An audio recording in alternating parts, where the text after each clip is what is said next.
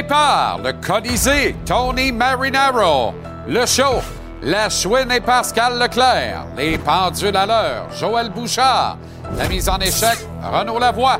Capital Hockey, Philippe Boucher. La journée du Canadien, Marc-André Perrault. Les séries du baseball majeur, Roger, Roger, Roger. Brulotte. Le champ de bataille, Irish Jeff Jeffrey. La dose, Jean-Philippe Bertrand. Et en entrevue, le coach des Coyotes de l'Arizona, tombeur des Leafs de Toronto hier soir. Parle-moi de ça. L'ours, André Tourigny.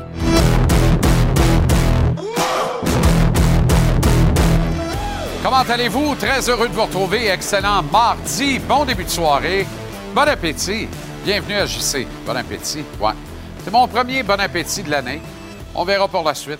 Une petite faim qui me tenaille, une petite soupe qui m'attend, une petite salade. J'espère que votre repas est plus disco que le mien. De mon bord, c'est assez tranquille.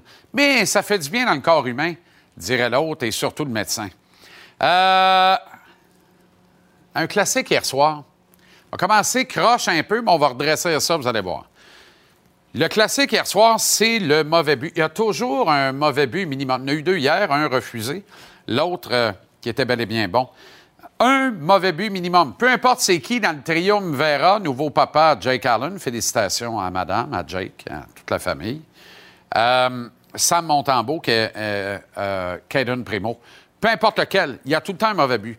Euh, ça finit par plomber, faire mal couler, mais Montembeau a néanmoins, outre ce retour juteux pour Gino Malkin, dont la palette avait été égarée sous les auspices de Nick Suzuki. Montembeau, donc, a été superbe, outre ce mauvais but, et ce, tout au long du reste de sa soirée de travail. Fin heureuse, donc, gain de 3-2 en prolongation. Superbe but de Kirby. Hey, madon ta palette à terre, Doc. Superbement préparé par Sean Monahan. Goal Caulfield qui avait remis les pendules à l'heure.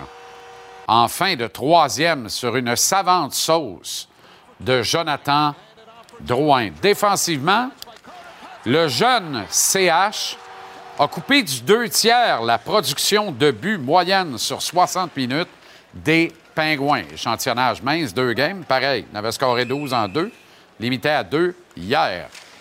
Caden Goulet est à peu près juste trop parfait. Une valeur pas sûre, une valeur des plus sûres, une valeur certaine. Caden Goulet, une boîte, va-t'en à banque. Il n'y a aucun banquier qui va te revirer de bord. Il va forcer le Canadien à tenter de l'équiter Joel Edmondson dès la prochaine date limite des transactions, le 3 mars. Edmondson qui détient un contrat également valide pour la prochaine campagne. Notez la date, vous l'aurez su ici. C'est déjà dans les cartons. Euh, il va demeurer le premier de la brigade défensive du Canadien, malgré les retours allégués éventuels et en santé de Mike Matheson et de Joel Edmondson. Pas de doute dans mon esprit. Beaucoup plus d'outils dans son coffre que l'un et l'autre de ces deux autres défenseurs-là. Et il a également la maturité nécessaire.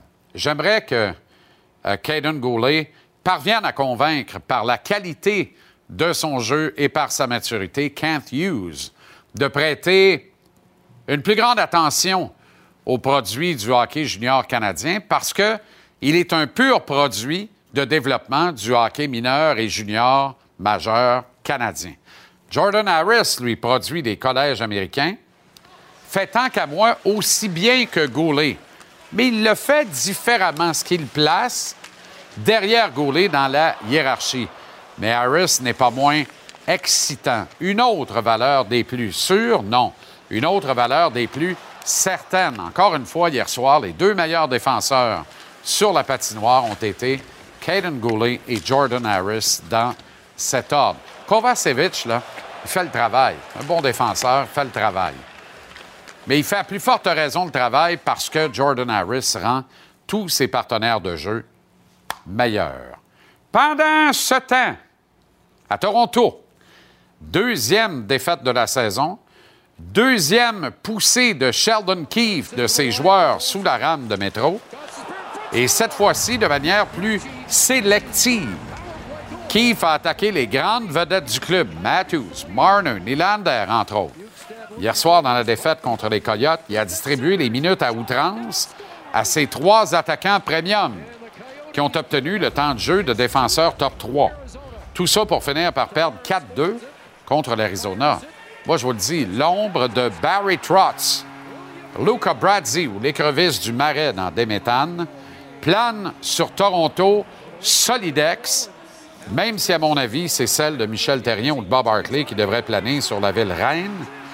Mais je sais que là, j'en demande probablement beaucoup trop.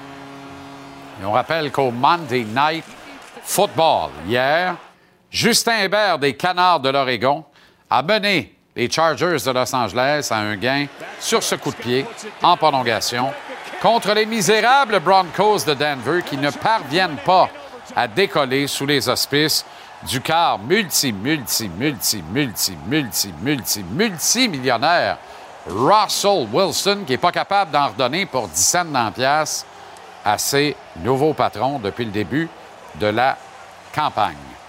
Marc-André Perrault était au Centre Bell hier et il est ici en chair et en os sur ce plateau ce soir. Mapper, comment ça va? Ça va super bien, merci de t'en informer. Formidable. Oui. Euh, Je vais mieux que certains joueurs. Des petits oui. bobos, Oui, des petits bobos. Mais des traitements. Caden Goulet, notamment. comme notre ami Jean-François Chaumont dirait, un journaux garage. Ah oui, une journée au garage. Parce que Dans le cas de Goulet, ça date de cette mise en échec Détroit. derrière le filet à Détroit. le Détroit, on se souvient avec qui Tu sais qu'Edmondson aurait été absent six mois pour ça. Ça, c'est Bon, c'est bon, c'est pas fin. C'est de mauvaise foi. Hmm. Ce sont des ragots. Mais euh, c'est sûr que ça a un lien parce que tu sais, Kaden Goulet, il y a aussi son épaule qui l'a fait, qui l'a tenu à l'écart, euh, qu'en entraînement, tout ça, à Détroit, se fait mettre en échec. Euh, donc aujourd'hui, je pense que ça donnait bien. Surtout qu'hier, ça a été le joueur le plus utilisé. C'est quoi? C'est 24 minutes 43 secondes. Tu comprendras que c'est une grosse journée au travail euh, face à, au Malkin, au Crosby. Ben Euh, oui. Il y a eu les Ovechkin, il y a eu Matthews. Ce gars-là, il arrive dans la Ligue nationale. Bienvenue, petit garçon. Là. D'ailleurs, 80% du temps de jeu de Crosby faisait face à Goulet hier Imagine. soir. C'est quand même, euh, c'est quand même quelque chose, comme dirait l'autre. Donc euh, aujourd'hui, euh, il y avait euh, Goulet qui était absent, Kirby Dack et euh, notre bon ami David Savard qui portait une magnifique gaine que portent là, les, les vieux parce que tu sais qu'en langage de hockey, 31 ans, c'est à peu près l'équivalent de 75 ans. Fait qu'il se promène avec sa petite gun chaude, ça fait du bien dans le bas Un du dos. gun chaude. Il est venu taquiner ses chums, Edmondson, qui est ton, de toute évidence ton préféré. Et je l'aime beaucoup. C'était oui. même mon choix pour être capitaine de transition. ah, tu vois, Là, là, la vérité, là, Edmondson au sommet de son art, Goulet est encore en avant. Oui, ben écoute, Goulet, euh, check, tu vois, on voit ça la petite gaine à gauche? Ben ouais, en tout cas, il y avait. Matheson aussi, puis euh, Josh Anderson qui est venu faire coucou. Aussi, Joël Armia qui a sauté sur la glace. C'est un party de Joël, un party de blessés. Ça n'a pas duré trop, trop longtemps. Puis après Ben ça, oui. tout le monde est sauté sur la glace. Je te parlais de Goulet. blessés sont des parties de Joël. J'adore ça. Euh, il y avait un autre recrue, Slavkovski, qui fait beaucoup jaser. Euh, tu te souviens, après le match numéro 1, je pose une question à Martin Saint-Louis sur l'utilisation de Slavkovski. Il dit Ouais, tu sais. Ben, c'est ça. Il dit C'est mon travail de, de mieux répartir ça. Puis il joue pas en désavantage numérique, il joue pas en avantage numérique. Fait que ça n'aide pas trop, trop euh, de ce côté-là. L'excellent Mathieu Bédard nous a préparé un tableau euh, sur le temps de jeu de Slavkovski. Alors voilà, euh, bon, c'est 10-34 la, la première journée, après ce commentaire-là, puis 9-52 hier. Tu sais, c'est- pas une grosse moyenne. C'est- Là, c'est à se demander, évidemment, est-ce que c'est optimal pour son développement? Euh, je remets pas en doute pantoute euh, Martin Saint-Louis, sa gestion, il connaît ça un petit peu plus que moi. Mais euh, malgré tout ça, Slavkovski est un joyeux luron. Il était de bonne humeur. Lui, là, tu sais, la pression médiatique, tout ça, on parle un petit peu à bâton rompu. Puis il dit, tu sais, il n'y a pas eu que ça dans la vie que de prendre cinq minutes pour jaser avec les ouais. journalistes. Tu sais? Ben oui. Puis, il- je tout serait en place pour recevoir certaines critiques. Tu sais, je veux dire, je joue pas tant que ça, ses points sont pas là. Malgré tout, il y a du fun. Tout est beau, tout est chill. Euh, même, il dit à notre, encore une fois, l'excellent Jean-François Chaumont, qui a écrit un bon papier d'ailleurs dans le Journal de Montréal là-dessus. Comme toujours. Et ben, absolument, c'est un des meilleurs de sa profession, sinon le meilleur, mais là n'est pas le point. Slavkovski, J'ai commencé à croire que vous cochambrez pour vrai sa route. Oh, pourquoi dépenser deux chambres quand tu. Non, mais. euh, passons là-dessus, OK? Là, tu m'as fait perdre mon... le fil dans mes Chaumont. idées. Euh, Chaumont qui- Slavkovski. Slavkovski qui Le parlait, dentiste. il parlait du but de Caulfield, puis il dit quand j'ai entendu la foule, je me suis dit j'ai pas le choix, il faut que je marque mon premier but à Montréal, je dois vivre Ben oui. ça. Euh, Oui. Donc voilà, c'était c'était- c'était quand même très très sympathique. Puis quand on dit que malgré les petites difficultés, il dit je dois être plus calme, plus chill, il vit le rêve. Et écoute bien la citation, c'est du Slavkovski là, à son meilleur. It's funny. I was calling my friends and I'm saying, "Yeah, I play against Crosby tonight." Day before uh, or two days before, I was, "Yeah, I play against Ovechkin tonight." I'm like, "Oh, it's like a dream, like NHL on PS4 or whatever." and in real life, yeah, it's it's it's really nice. I really enjoy every every second I'm on the ice. Pas c'est beau ça? Tu comprends-tu pourquoi il s'en va nulle part? M'en parler au billet de saison à 6 heures, m'a encore me fâcher. J'étais un peu tanné de me fâcher. Pas bon pour ta pression. Non, non, mais on va mettre. Tu sais, Joël va mettre les pendules à l'heure, m'a rajouté les miennes. Il était à la bonne place, ce là Hier, c'est 9,53, 9,42. Hier, 9,53. 9,53. C'est le plus beau 9,53 que j'ai pas vu depuis très, très, très, très, très longtemps. À quatre occasions, il complète ce que j'appelle, moi, une passe gagnante. C'est quoi ça? D'abord, c'est direct sur le tape, puis ça conduit à un tir au but, un tir cadré. Ouais, ouais, C'était pas la panacée dans cette équipe-là. Il a fait quatre fois, dont trois fois en première période. Une des trois fois, ça a donné une chance de marquer aux Canadiens. Il était à bonne place. Il était à bonne place. Hier, enlève-moi le mal dedans de là. Ça, c'est Hoffman. Qui a plus de mun, il y a juste le off. Il reste la switch à off, c'est tout. Mets-moi Rem Pitlick avec Jake Evans puis Slavkovski, puis peut-être que c'est hier qu'il score son premier but.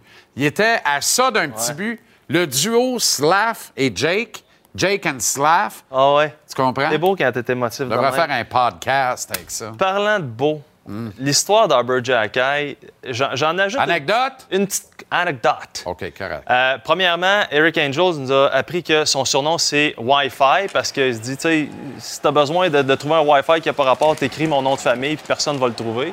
Anecdote numéro un. Deuxièmement, tu sais, notre chum Zdenek là, qui parle huit langues puis qui est comme euh, correspondant pour plein de chaînes sportives partout. Ouais. Euh, lui, Jean- Jean-Philippe Bertrand avait déjà fait une histoire ici. Là. Il a- dans le fond, il a quitté la République tchèque puis il, a- il- s'est sauvé de l'avion pour s'en venir ici. Il est arrivé avec rien.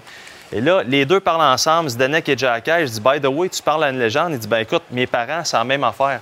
Le père à Jackay a quitté le Kosovo pour pas aller à la guerre. Il a pris un avion, s'est envenu au Canada. Sa mère a quitté à l'époque la République tchèque avec une petite valise. Elle est devenue nanny. Les deux se sont rencontrés à Hamilton. Pas une scène du bon monde des travaillants. Aujourd'hui, qu'est-ce qu'ils ont? Ils ont un kit dans la Ligue nationale. Et- Puis peut-être un autre, là? ou Peut-être un au autre. hockey, celui qu'on a vu là, là, c'est Oui, le frère C'est le d'Albert. frère de l'autre qui a été drafté. Là, euh, je maillis, là. C'est-tu Et je regarde, euh, je regarde M. Black Eye, là. Ouais. Euh, je serais curieux de voir la shape du laitier, moi. Ben, je veux pas mettre le trouble, mais Ben, c'est pas mal ça que tu fais. Il me semble qu'il est pas haut. C'est pas mal ce que tu fais. OK. Il y a aussi une maman d'impliquer là-dedans. Là. Peut-être que maman a des gènes d'athlète. Peut-être. Je vais t'expliquer deux, trois petites affaires à propos de la reproduction. Ouais, pas ce soir, là. On, Ah, on de la pas le temps? reproduction, certainement pas ce soir. On n'a pas le temps pour ça. Tu sais que j'ai fait ma part, hein? Euh, oui, des Oh, beautés un d'ailleurs. plus, le gouvernement me donne une terre, moi. C'est-tu vrai? Absolument. Ma foi, j'espère que je ne me rendrai pas là. Ce ne sera pas mon signe. OK, bonsoir. Au revoir.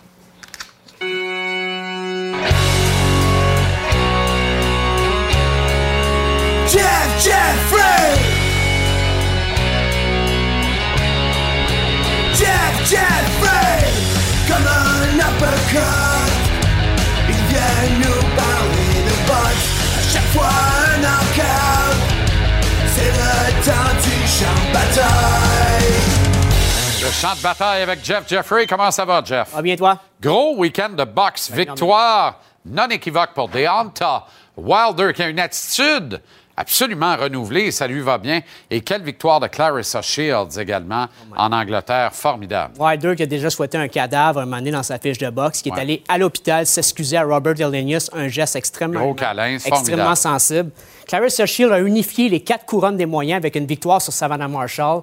Elle a maintenant vengé sa défaite. La seule personne qui l'avait vaincue, amateur et pro, était Savannah Marshall au championnat du monde 2012 en Chine. C'est fait.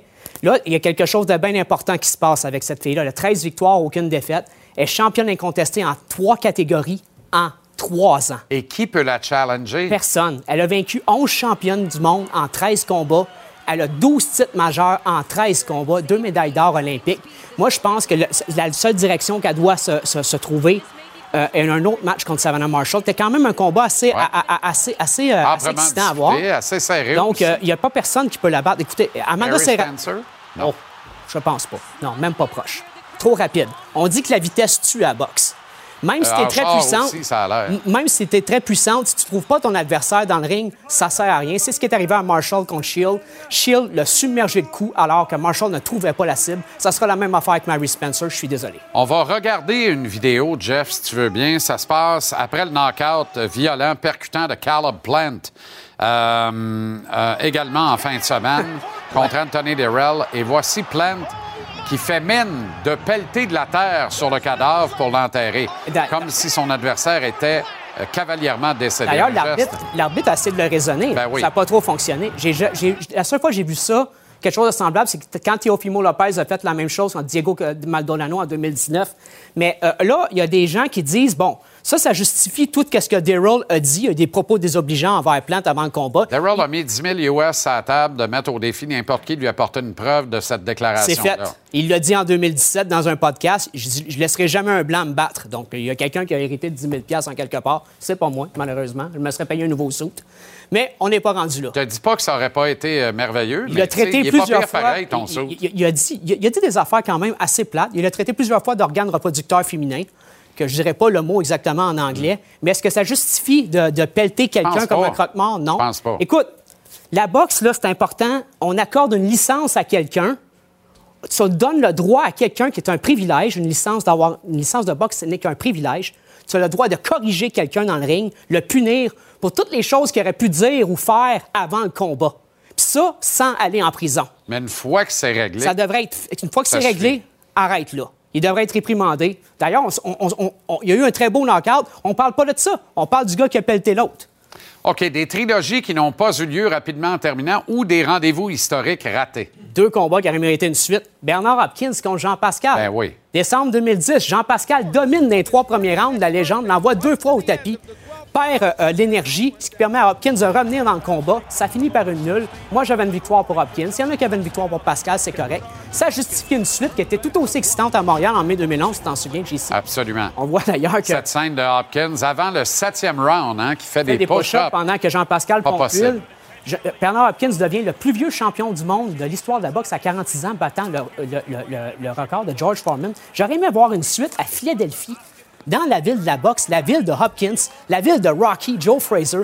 On sait que Jean-Pascal n'a pas peur de se battre sur la route. Ça aurait été quelque chose de très excitant. Absolument, absolument. Ensuite, euh, Tyson, Holyfield. En 2016, c'était la panique chez les médias et les associations, alors que Mike Tyson avait réunifié en moins d'un an les titres WBC et WBA après sa sortie de prison. Pas On ne voulait pas. 2016. En 1996. Ça, 96. 2016, c'est 1996. On voit d'ailleurs dans le premier combat, les premiers instants, que, que, que, que- Aaron Mike malmène Holyfield vraiment violemment, ce qui fait en sorte qu'Holyfield va avoir euh, euh, euh, des, des tac- des tactiques un petit peu moins honorables pour gagner le combat. Il va retenir, il va mettre son poids sur Tyson, qui est beaucoup plus petit. Il va y donner aussi 62 coups de tête en deux combats, il causant une commotion cérébrale dans le premier combat au deuxième round. Il va partir avec un chip sur l'oreille, par exemple. Oui, ce qui menait à la morsure. Dommage, les coups de tête ont causé ça. Parce que sans les tactiques déplorables d'Holyfield, il battrait jamais l'homme de fer. Et très rapidement, Tho- Thomas Hearns, Sugar Ray Leonard. 1981, le combat de l'année. Sugar Ray Leonard largement en arrière sur les cartes.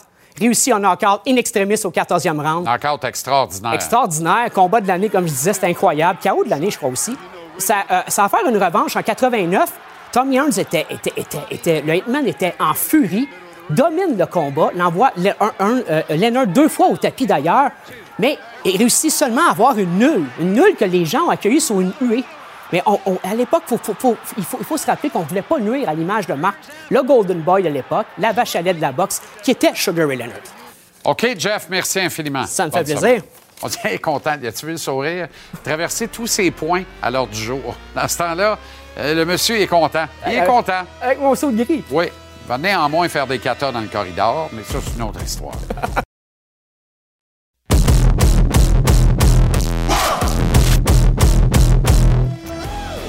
Alors qu'on se demande encore qui sera l'adversaire des Astros de Houston dans la série de championnat de la Ligue américaine, La série de championnat de la Ligue nationale commence ce soir à l'antenne de TVA Sport. Roger y sera. Et c'est une série qui oppose mes favoris, personnellement. Je trouve que c'est le plus beau saut des majeurs. Et je les appelle affectueusement le club de Balmol de Décan, cette magnifique cantine à boulette, à boulette plate. Comme je t'ai dit, par exemple, Décan est fermé le lundi, mardi. Ils sont mieux, ils sont mieux d'être ouverts la soirée. Ils sont mieux d'être ouverts. Les Padres, les Bruns de San Diego contre les Phillies de Philadelphie. J'ai l'impression que ça va être toute une série, Roger. C'est une bonne série parce que les deux équipes ne se craignent pas. Puis il n'y a pas une équipe qui est meilleure que l'autre. Quand ils ont affronté, tu prends joues contre les Dodgers, tu es craintif. Tu as peur de faire des choses. Là, c'est deux équipes qui vont jouer, puis deux équipes spectaculaires. là. Haut monticule et puissance. faut jamais oublier ça. Tu sais, tu regardes un gars comme Cronenworth. Quelle série, Cronenworth? Cronenworth, des gros points produits, il n'avait absolument rien fait avant ça. Il fait le travail. Puis un autre qui s'est réveillé, c'est Soto. So- Le réveil de Soto, ça aussi, ça fait du bien. Fait du bien. Ah, et la relève, la relève, Jean-Charles, la relève des Padres, il ne donne pas de points. Suarez, quelle histoire. 31 ans, a toujours joué au Japon. Il est là comme recul, il arrive du Japon, puis il domine dans les séries. Incroyable. Et euh, dirais-tu que, est-ce que, en fait, les Padres seraient-ils là avec Tatis? Non. Je pense pas. Hein? Je pense qu'ils ont une meilleure équipe sans Tatis, pas de Je suis controverse. d'accord avec toi. Kim joue mieux que lui à l'Arico, il n'y a pas de d'accord avec toi. Et c'est l'équipe qui gagne. Regarde Machado, qu'est-ce qu'il a fait? Machado soulève cette équipe-là. L'an prochain, comme Denis Casavant a dit, tu le mets au premier but, tu vas être correct. Mais Kim va bien, il y a une belle ambiance. Parce qu'il y en a un autre l'autre bord qui s'appelle Harper. faut pas l'oublier, là. Mais parlant d'équipes qui gagnent sans toi, Bryce Harper quitte dans la douleur les Nationals de Washington.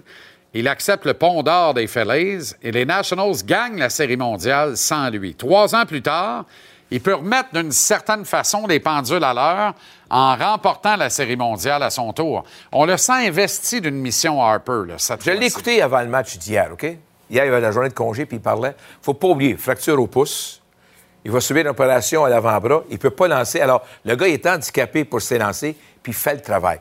Puis il a dit pour la première fois, là, il l'a pas dit ouvertement, mais il joue en équipe. Et c'est pas lui la vedette. C'est lui le meilleur joueur, mais c'est pas lui la vedette. La vedette, présentement, c'est le, le duo, les deux frères vont s'affronter. C'est là l'histoire. Ah, tu parles des frères Nola? Ah oui, t'adores. Les- Ça, c'est spécial. sixième fois, de- seulement la sixième fois de l'histoire du baseball que deux frères vont s'affronter dans les séries. Les deux autres plus populaires, c'était sans doute les frères Alomar. Sandy et Roberto Ben Alomar. oui. Cleveland contre Ben Toronto. oui. Les Ben autres, il y en a eu, là, mais rien de spectaculaire comme ça. Ben oui, les faits. Ben oui. Roberto Alomar. Devon White, Roberto Alomar, Joe Carter. On se rappelle Quelle de équipe, ça. quelle équipe. Euh, quelle équipe tu favorises dans cette série-là, Roger? Félix, à cause des lanceurs. Shit! Je suis pas de bonne humeur. Ben, je peux pas prendre pour toi, ça, on va être d'accord tous les deux. Il va falloir aller dîner chez Decan Ah, pour ça, essayer d'encourager les Padres. Mais ça va être spectaculaire. Ça va être spectaculaire. C'est sûr. C'est parce que surtout, ça commence à, à San Diego. Puis la foule de San Diego, c'est une foule familiale. On t'écoute ce soir avec, avec Denis. Denis, là, les Formidable. On rate pas ça. Merci, Roger. Bonne soirée, bon match.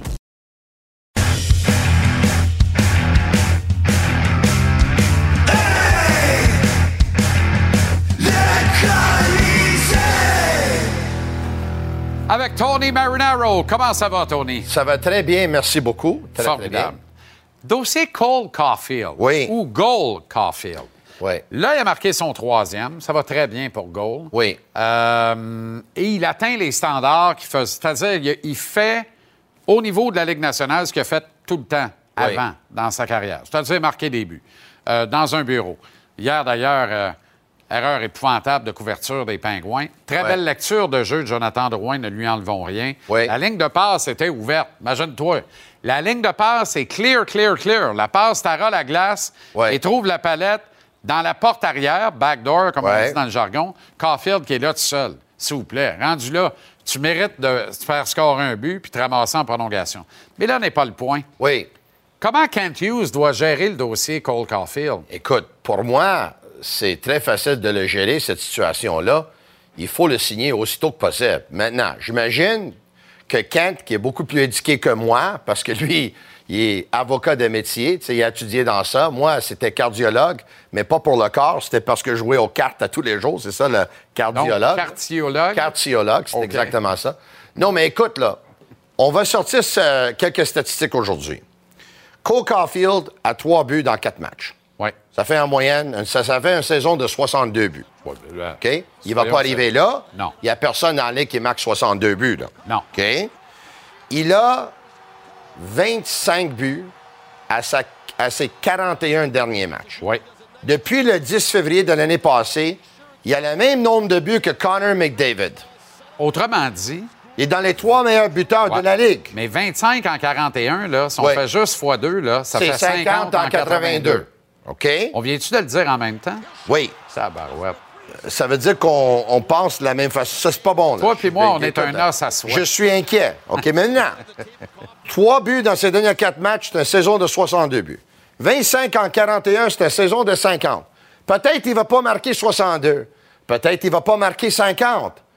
Mais là, on ne parle pas d'une un séquence de 10 matchs, 20 matchs. Là, là, ça remonte aux 41 derniers matchs. Et là, si on regarde la carrière de ce jeune homme, sa carrière amateur aussi, écoute, ce gars-là a marqué des buts dans tous les âges, à toutes les catégories. Exact. Ça a toujours été le meilleur buteur de son équipe. Exact. Donc, on ne doit pas être inquiet que si tu lui donnes un contrat à long terme, que le gars ne va pas livrer la marchandise. Exact. Ou que, ou que- écoute, c'est une valeur sûre. Exact. Maintenant, le Canadien a des problèmes de masse salariale, on le sait. Depuis l'année passée, Kent Hughes essaie d'échanger de, gros contrats parce qu'il veut alléger la masse. Nick Suzuki, c'était un des derniers contrats de Marc Bergevin, sinon le dernier. Il lui a consenti un contrat de 8 ans à 7,85 millions de dollars par année. Son salaire cette année, puis les prochains deux ans, c'est 10 millions, mais c'est 7,85 en moyenne. Dans les derniers 41 matchs sous les ordres de Saint-Louis, va te sortir une autre statistique? Tu sais combien de points Cole Caulfield a? Je t'avais dit qu'il y a 25 buts. Il y a 39 points. Sais-tu combien de points Nick Suzuki a? 39 points. Maintenant, d'habitude, le joueur de centre, il va aller chercher plus d'argent que l'allié, au moins que ton nom, c'est Ovechkin. OK? Lui, d'habitude, il, il a fait son argent. Mais plus on attend, plus ça va coûter cher. Maintenant, peut-être c'est Cole Caulfield et son agent qui veulent attendre. C'est la, la chose intelligente à faire. D'habitude, les jeunes joueurs, là, ils ont une chance d'aller chercher le, gros contrat, le signer. Ils vont le signer parce que ça donne la sécurité, puis un mot de tête, ils vont oublier de penser à ça. Exact. Mais écoute, Kent Hughes est très intelligent, Jeff Gorton est très intelligent, les deux sont plus intelligents que moi. Je pense que je suis plus beau, mais je suis pas plus beau. Eh bien, je, je t'ai estomaqué, là. Je Les- peux pas croire que tu sors ça. J'ai juste hâte que tu respires pour prendre le puck et Oui. te le donner. OK. T'es fatigant, tu parles du seul. OK. fait cinq minutes, tu parles du seul. Vas-y. Non, non. Là, je t'écoute. Es-tu d'accord avec moi que idée. si on attend encore beaucoup, lui, là, Il faut regarder ça autrement. Je trouve que c'est un raisonnement un peu simpliste, sauf mon respect. Cole Caulfield, s'il marque pas de but, il fait quoi? Euh, il est juste un joueur très excitant à regarder aller, mais il n'aide pas l'équipe beaucoup s'il ne marque pas de but. S'il marque pas de but, là, alors que Nick Suzuki, s'il ramasse pas de points un soir donné, le Canadien peut quand même gagner un match de hockey. Parce qu'il peut s'occuper du meilleur centre adverse, faire une bonne job dessus. Il y a aucun doute C'est un meilleur joueur 200 par 85. C'est un joueur complet. Aucun On lui a cousu le C de capitaine sur le chandail. C'est pas anodin, ça. Ce qu'on dit, là, c'est notre Crosby à nous autres, qui est pas Crosby. C'est pas ce que je dis. Notre Crosby à nous autres s'appelle Suzuki. Exact. Puis on s'en va avec Nick Suzuki. Exact. Alors, moi, je suis entièrement d'accord avec toi. Règle ça le plus rapidement possible. Maintenant, si Cole Caulfield pense qu'il va recevoir plus d'argent par année que Nick Suzuki, il croit aux licornes. Faut pas aller là. Suzuki est à 7,850, 7,750 par principe, 8 ans, Caulfield. Règle ça tout de suite les deux yeux fermés, puis on n'en parle plus. J'ai pas de on veut que les deux gars restent associés l'un à l'autre pendant tout le terme de ce contrat-là, puis ça va bien aller. Puis le Canadien n'aura aucun problème sous le cap. Le problème, il est là cette année. Ouais. Déjà, l'an prochain est beaucoup plus léger avec le départ de 16 millions en contrat, pas d'allure. Ouais. C'est 16 de moins, plus une augmentation du plafond d'entre 2 et 3 millions. Ça fait un écart de 19 millions l'an prochain. Oui, il y a des nouveaux contrats qui entrent. Celui de Suzuki, notamment. D'autres. Mais celui de Suzuki est déjà entré. D'autres qui vont entrer. Mais celui de Caulfield, il y a celui de Goulet qui s'en vient. Celui d'Harris, tantôt, qui s'en vient. Mais on va avoir de l'argent pour ça. Le plafond va monter de 10 millions dans les trois prochains exercices financiers. Gary en a pratiquement mis sa main droite au feu. Fait que, faut le croire. Alors, on va souffler artificiellement des calottes salariales. On va être capable de payer Ouais. notre monde. Mais moi, ce que je dis, c'est que si tu as une équipe à commencer demain matin, Ah, ça, c'est sûr. moi, je la pars avec Nick Suzuki avant de la partir avec Cole Caulfield. Et, et moi aussi, écoute, là, on est sur la même longueur d'onde. Ça arrive pas souvent. On vient de le faire. Et, et là, tu, tu penses de la même façon que moi, puis on voit que l'intelligence est contagieuse. tu sais, parce que. C'est sûr, parce que tu te trouvais pas si brillant que ça il y a tout juste un mois. Mais là, Ben, écoute. mais est-ce que tu es d'accord avec moi que c'est drôle, mais en juste quatre matchs, la valeur de Caulfield peut être augmentée d'un 700 ou 800 000? Ou c'est juste moi qui l'a. Euh, non, plus, je suis d'accord. Ils vont jouer des matchs. Écoute, as-tu vu dans la première période hier, même s'il n'a pas marqué, il est, il est devenu un meilleur joueur de hockey Oui. Caulfield. Oui. Il est partout sur la patinoire. il est partout sur la glace. C'est un meilleur joueur de hockey parce que Martin Saint-Louis l'a convaincu de devenir un meilleur joueur de hockey pour que l'équipe soit meilleure. Oui. Mais ça fait pas un meilleur joueur de hockey que Nick Suzuki. Non, il n'est pas. Il est pas. D'habitude, les ailiers ne sont pas des meilleurs Ah, joueurs non. que des Mais lui, il peut le Il a des penser. exceptions. Lui, il a le droit de le penser. Lui peut dire, moi, moi, le Maurice va être le premier joueur du Canadien à gagner le trophée du plus grand Canadien de l'histoire ou un des trois plus grands, Maurice Richard. M'a le gagné dans cet uniforme-là. Mais si moi, je suis son agent, Jean-Charles, puis disons que Cole Caulfield, dans les prochains 20 matchs, là, il va marquer 18 buts. Ouais. Hein? Ouais. Et euh, il va récolter plus de points que Nick Suzuki. Moi, je vais revenir à la table avec les statistiques de Nick Suzuki. Absolument. Et de Cole Caulfield depuis que Martin Saint-Louis est entraîneur. Et je vais essayer de montrer que Caulfield vaut plus que Suzuki, Absolument. même si c'est pas vrai. Il va faire sa job. Mais est-ce que l'agent, considérant que Caulfield a la première vague d'avantages numériques, il joue sur le premier trio, autrement dit qu'on lui donne toutes les opportunités de produire. On est des bons gars avec lui, là. Ouais. Il n'y a pas de petite game qui joue. Tu sais, il y a des clubs, des fois, qui vont jouer une petite game parce qu'on va venir la négociation, puis tout ça. Même dans une année de transition slash reconstruction slash derby corner bédard, même s'ils ne disent pas, on aime penser que euh, ça ferait l'affaire de l'organisation de repêcher top 3 encore là, en juin prochain. Malgré tout ça, on donne des opportunités à Cole Caulfield. On laisse Cole Caulfield s'exprimer sur la glace. C'est formidable. Ouais. faut qu'il y ait un payback de ça. faut que ça revienne. faut que l'ascenseur revienne. L'ascenseur, c'est on te traite-tu bien? T'es-tu heureux? Ou bien t'es un de ces Américains qui rêvent de jouer chez l'oncle Sam plutôt que de jouer au Canada, payer des taxes, des impôts au Canada? Ouais. Moi, je pense qu'il est heureux ici, le kid. Oui, oui, il n'y a aucun doute là-dessus. Puis, écoute, c'est un bon moment pour être montréalais. Hein? Écoute, les, les duos à Montréal, on y pense. Kyoto Mialovic. Ça, c'est écœurant. Suzuki Caulfield? Oui. La joie Marinaro. Ben, C'est tu- fort, là. Je savais Écoute, que t'arriverais là. C'est fou, raide. Oui, c'est sûr que tu le savais. On est sur la même longueur d'onde. C'est fou, raide. En parlant de CF Montréal, j'ai-tu deux Oui. minutes pour. euh, pour euh, Ismaël Oui. Tu veux plus parler du Canadien? Mais je, je peux en parler quand tu veux. là. Non, non, mais c'est parce que non, mais c'est parce que Sean Monahan a préparé le but de Kirby Sean Doc. Monahan, c'est un bon joueur de hockey. C'est-tu parfait, Sean Monahan, avec Suzuki Je dois Caulfield? dire, il faut te donner à César qu'est-ce qui revient à César. Tu l'as dit depuis le début, là, tu veux le voir à l'aile avec ces deux gars-là. Ben oui. De tous les joueurs, ça fait juste quatre matchs, mais à date, de tous les joueurs, c'est lui qui a l'air le plus confortable C'est lui sur le fait. trio. C'est lui le fait. C'est lui qui a le. C'est le seul passe qu'il gars. a faite, lui? Exact. Mais c'est le seul gars qui a l'IQ nécessaire pour suivre ces deux gars-là. Et Suzuki, là, Suzuki a Euh, une belle vitesse. Mais Suzuki, c'est pas la vitesse de Connor McDavid, loin de là. C'est c'est pas un marchand de vitesse. Monahan non plus. Fait que c'est gone with the float.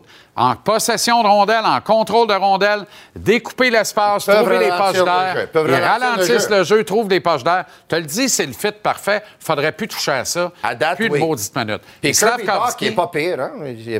Bon match hier. Ouais, combien dans la colonne des. En tout cas, on n'a pas des- parlé, mais l'histoire du match hier, c'est Caden Gooley. là. Ben oui, dans la, mais dans la colonne des, des, des mises au jeu hier, Doc, c'est- t'as-tu regardé? Mais, mais- mais écoute, le gars marque le but de la victoire. Toi, tu regardes les mises au jeu. Non, mais, non, non, Pourquoi mais tu regardes toujours des choses. Le but de la victoire, c'est 4 contre 3 en prolongation. je te dis la passe de Drouin, tu te dis oui, mais il était ouvert, là, que, il y avait tout l'espace, il y avait. Ah, excuse-moi, excuse-moi. Non, non, j'ai j'ai planté la mauvaise couverture Oui, tu as fait des ça, pingouins. J'ai- J'ai encensé Drouin. Il y a eu une bonne lecture de jeu, prise d'information extraordinaire. Il ne devait pas en revenir. Comment se fait que c'est loose de même vers la palette de Gold Caulfield? Il y a quelqu'un qui dort. Pas, été où est-ce que les buts se marquent, mais c'est là qu'on marque des buts. Exactement, avec Ouais. la palette à terre. Et toi, tu veux parler de ces mises au jeu. Arrête, là. Non, non, je fais juste dire. Quand tu perds des matchs, on peut regarder les mises au jeu. Quand tu les gagnes, là, on ferme les yeux. Moi, ce que je te dis, là, retiens Ouais. bien ça. là. Ouais. Le sort de Sean Monahan à Montréal, là, Oui. est-ce qu'on l'échange pour cacher une autre fois sur lui avec un premier choix le 3 mars? La décision là, va se prendre sur l'évaluation qu'on va faire de Kirby Doc, à qui on va donner toutes les chances Ouais. de nous montrer c'est quoi qu'il y a dans son coffre d'outils, puis c'est il est où le plafond? Puis si on se rend compte que le plafond est plus bas que ta modeste grandeur, Ouais. tu vas voir qu'on va signer Monahan au 3 mars, puis on va trouver une façon de se départir de Kirby Mais Doc. si on. Je pense pas. Non, non, non, non. Ils vont pas se départir de Kirby Doc. Arrête, Non. là. Arrête. là. Non, hein? Ils ont investi dans lui. Ils vont cro- ils croient, Ouais, ils hey, croient en lui. un instant, Il va être ici pour les prochains quatre ans son contrat. Rappel- Rappelle-toi que ça niaise un peu, la négociation de contrat. Ouais. L'investissement, c'est pas un gros investissement. Non, c'est pas un Autrement gros dit, il est investissement. hautement échangeable. Hautement échangeable. Écoute, il voit un bel potentiel en lui. Et moi, en regardant le match hier, il y a un joueur de l'autre côté que lui, il a certaines caractéristiques que ce joueur-là. Maintenant, on ne partira pas en part, on ne ferait pas des grosses titres, que Kirby Doc va être un joueur de. Il y a un peu de Jeff Carter dans lui. Oh, un, un petit peu, mais pas beaucoup. Peut-être un jour, il va en avoir beaucoup. Ben, Quand il ah va oui. jouer à son potentiel, Donc, il va en avoir. il n'a jamais scoré dans le junior, mais dans la Ligue nationale, il va se mettre à scorer comme Jeff Carter. Il y a le potentiel pour le faire. Ah oui, hein? Et Seigneur. Il y a le potentiel pour le faire. OK. Ah, je suis pas d'accord. Eh, Écoute, Martin Saint-Louis, il était euh, jamais repêché, il était au balotage, il a passé quelques équipes, puis là, il est au temple de la. Martin Saint-Louis, avant joueurs. de jamais être repêché, il scorait des buts pareils. Oui, oui, oui. Il est sur le Wall of Fame à Vermont, au Oui, oui, à l'Université de Vermont. Mais non, il a scoré des buts partout. C'est pas, pas, terrible. c'est pas joué euh, dans. Ah non, ça se compare pas. Dak n'a pas scoré nulle part. Je comprends. On va pas se mettre en scorer il a- 40 il était, il était troisième au repêchage pour une raison. là. Le potentiel est là. Probablement. Oui, On un attend, beau package. Hey, de tous les buts qui ont marqué hier, un joueur de 23 ans, c'est le joueur le plus aîné qui a marqué des buts. Les autres deux, ils ont 21 ans. Pas pire, pareil. On voit le futur. là. C'est là, là. Le futur, c'est le présent. Le futur, c'est maintenant. fait. Exact. Et Caden Goulet, tu as raison, était le meilleur joueur sur la patinoire. Incroyable. hier. Et Jordan Harris, pas bien, bien loin en arrière. Ouais. Formidable aussi. Jordan Harris, Caden Gooley, Autrement dit- des choix de Trevor Timmons. Ça... Il a laissé un bel héritage, là, Trevor. Au moins, là, il a laissé quelque chose. Là. Parle-moi d'Ismaël Koné. Oui, je vais te parler d'Ismaël Koné parce que l'ami Jérémy Filosa, hier, il a mis une vidéo d'Ismaël On Koné. me sur prendre les, un sac brun Il y a ici. deux jours là, sur les médias sociaux. Ça, c'est le but vainqueur qui a marqué là, le dernier match des séries contre Orlando City.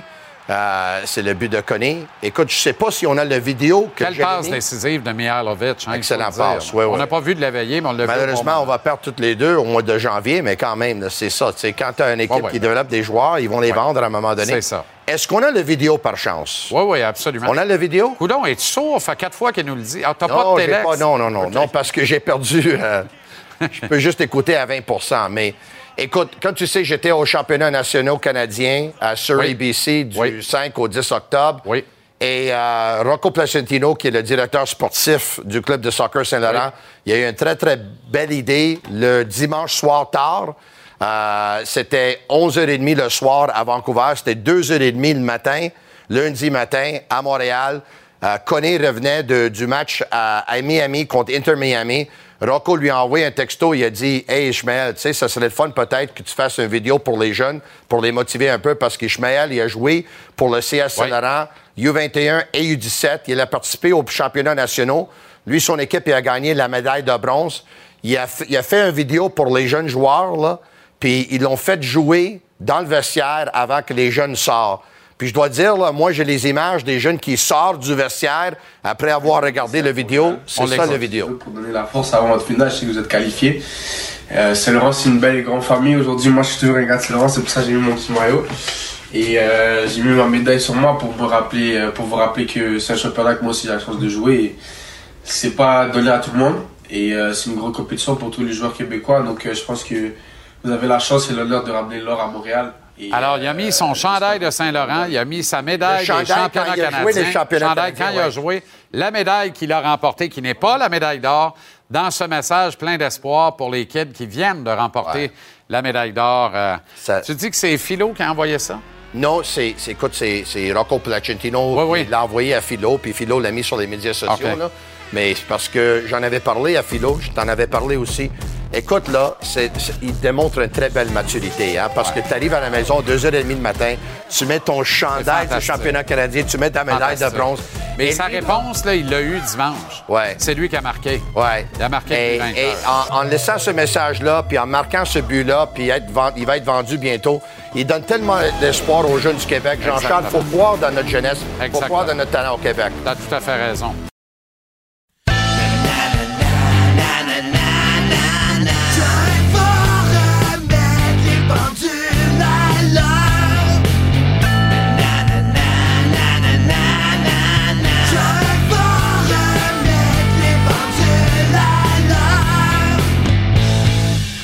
Comment ça va, Joël? Ça va très bien, mon JC. J'ai mis mes lunettes pour bien te voir. Formidable. Formidable, toute bonne affaire. Écoutons, les, les joueurs de hockey ou les anciens joueurs de hockey, vous avez une tendance lourde. D'après moi, vous avez mangé du bœuf sur la route dans un resto dans votre carrière en joie le vert. Vous avez tout un bœuf en tableau en arrière dans vos shots. Moi, je l'ai ba- moi, je, je l'ai baptisé Lily. Que, Bon, ben, très bien. C'est cute. C'est cute. on va y aller comme ça. Parle-moi de la ténacité des jeunes joueurs de l'organisation. Ouais. Ça ne dérougit pas, ça ne lâche pas. Les jeunes ont faim Hmm. et inspirent le groupe. C'est bon de voir ça. Ouais, JC, pour moi, c'est de loin le meilleur match de- du Canadien depuis le début de la saison, incluant les matchs euh, d'exhibition. Je trouve que les jeunes ont été très solides. Encore une fois, euh, j'ai trouvé que le dernier week-end, il y avait des manques. Puis là, j'avais des attentes un petit peu envers le match d'hier. Puis je trouve qu'ils ont vraiment bien fait ça, honnêtement. Contre, euh, je pense que c'est une combinaison des deux. Tu sais, j'ai regardé le match encore beaucoup de parties ce matin. Je pense que les Pingouins n'avaient pas un bon match dans le système. Ils n'ont pas trouvé de solution. Mais de l'autre côté, faut donner crédit aux Canadiens qui leur rendu la tâche beaucoup plus difficile aux Pingouins de Pittsburgh qui l'ont fait depuis le début de la saison. Je pense que c'est le match où ils ont été le plus hargneux, qui ont été le plus physiques, qui ont provoqué des revirements. Et même s'ils ont perdu 2-0, ils n'ont pas abandonné, tu as raison, beaucoup de ténacité. Et les jeunes ont, ont lancé la charge hier, ça c'est sûr. Puis des jeunes qui jouent au final plus que des vétérans n'ont pas de problème avec ça, Joël. C'est une méritocratie. Il faut que ce soit une méritocratie quelque part. Ouais. Mais là, là-dedans, ces jeunes-là, t'as des joueurs d'élite, par exemple. Tu sais, le Suzuki Cofield, là, on est capable d'établir aujourd'hui que c'est des gars de premier plan dans la Ligue nationale pour le futur. Puis Goulet, ben, tu sais, on a parlé à quelques reprises, je te l'ai dit, pour moi, c'est un joueur qui a un style de jeu qui s'apprête tellement à jouer beaucoup de minutes parce que c'est simple. Euh, tout ce qu'il fait sur la glace, c'est pas compliqué. Et puis ça, ça, ça a des, beaucoup de caractéristiques d'un joueur qui va être capable de performer, tout ça s'améliorer. Dans le cas d'Harris, par exemple, agréablement surpris. Je l'aime beaucoup, je l'ai toujours aimé, euh, mais je suis surpris comment il est capable de s'adapter au jeu euh, physique, mais aussi à la rapidité du jeu de la Ligue nationale. C'est un très bon patineur, mais là, ça me fait encore dire qu'un gars qui a un bon sens de hockey est capable de trouver des solutions, puis c'est Ben ce qu'il oui. est en train de faire en ce moment. Ben oui, moi, Harris, euh, Joël, là, honnêtement, là, on peut s'accoter des heures sur ce qu'il là, la qualité de son jeu, la façon dont il tue les jeux, dont il comprend la game, bonne protection de rondelles dans les circonstances. Quand il va avoir pris de la maturité physique dans deux, trois ans, ça va être effrayant. Et sa capacité de rejeter des rondelles vers le filet, je pense qu'il est troisième de l'organisation pour les tirs cadrés depuis le début de la saison. Puis il n'y a pas d'hasard. Il s'assure d'amener une rondelle au filet. Je trouve ça fantastique. Tu sais, on parle beaucoup de Goulet avec raison. Le Goulet, c'est le chef de file de cette brigade défensive-là. Mais je pense qu'on est en business quand tu vois que Harris le suit de près comme ça en arrière. là. Oui, tu as raison, mais juste dans le cas d'Harris, je veux juste attendre encore dans 15-20 matchs, juste voir, tu sais, ça se peut qu'on se reparle puis on dit ça a été plus difficile. Ouais. C'est correct aussi. Là. Tu sais, Ça, ça fait partie du millage. J'ai joué à 22 ans dans la Ligue nationale. Je peux dire que j'ai parti en trompe. Puis à un moment donné, Pierre Pagé m'avait venir, m'avait dit, gars, Joël, on va juste te donner un break parce que tu sembles fatigué. Puis j'étais fatigué. Je jouais beaucoup de minutes dans une équipe jeune. Puis, tu sais, je me donnais, mais éventuellement, ça te rattrape une saison de 82 matchs. Je suis Ouais. pas négatif envers Harris, là, je l'aime beaucoup, là. Puis, je vais te dire de quoi, Jack Eye aussi, là, tu sais, c'est un gars qui sort de nulle part. Je comprends qu'il joue un Ben petit oui. peu moins de minutes, mais il amène quand même quelque chose de bien, euh, un peu euh, imprévisible par moment, Ouais. mais j'aime beaucoup sa fougue. Fait que, tu sais, de ce côté-là, tu sais, je l'ai dit, là, en fin de semaine, sur le plateau à TVA Sport, là. Le Canadien finisse dernier, il va falloir qu'ils travaillent fort, JC. Parce qu'ils ont des bons jeunes, puis ils ont quand même des vétérans qui n'ont pas encore peut-être, euh, qui n'ont pas leur plein potentiel. C'est une meilleure équipe que le monde pense sur papier. Bon Maintenant, c'est au groupe d'entraîneurs à les faire performer sur la glace. Puis moi, je peux dire que pour la première fois de l'année, là, ils les ont fait performer sur la glace. Puis crédit aux entraîneurs parce que fallait trouver des solutions après le week-end. C'est un club qui n'a pas amené beaucoup de chances de marquer lors des derniers matchs. Et puis hier, ils ont réussi à trouver euh, des solutions. Je veux te faire entendre le commentaire d'un kid, pas du Canadien, mais un kid que tu connais bien, Joël. Écoute ça.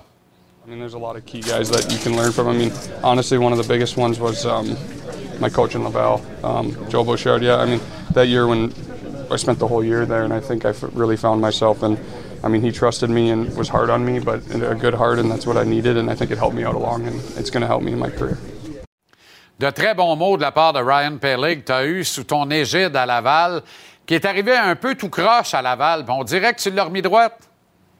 Non, c'est toujours le joueur. Les coachs, là, on- tu sais, je suis un gars chanceux, là, j'apprécie beaucoup les mots qu'il a dit, puis sais, moi, ma job, j'en ai parlé aujourd'hui, c'est pas d'être un chum puis de juste leur dire ce qu'ils veulent entendre, c'est de leur dire ce que je vois avec mon expérience, puis aussi de leur amener des solutions, travailler avec eux autres là-dedans. Puis dans le cas de Ryan, ça a été difficile sa première saison, on s'en souvient. Il avait marqué quatre buts l'année d'avant. Il est arrivé, il était à Montréal, il est revenu à Laval. Ça n'a pas été facile dans les deux ligues. Et je dois dire que sa deuxième année, il a été vraiment euh, impressionnant comment il a su lui aussi remettre les, les pendules à l'heure, peut-être, JC, là, dans le cas de dire, ben, regarde, je vais écouter mon coach, je vais faire ce qu'il me demande. Il a eu une très bonne saison. C'est un joueur de soutien, on le voit. Mais euh, j'apprécie les bons mots, mais je vais te dire, je suis un gars chanceux d'avoir eu des gars qui ont, qui ont cru en ce qu'on faisait à Laval et en est un de ceux-là. Merci infiniment, Joël. Moi, je crois à ce que tu fais en nous et avec nous ici à TVR Sport. Merci bien gros. À la semaine prochaine en studio, là, parce que c'est un, peu gênant Yes, de jaser avec toi puis le bœuf en arrière. Là. Euh, je vais être là, Lily, je vais OK, être là en bon, ben, c'est une bœuf de bord, mais coudonc. OK.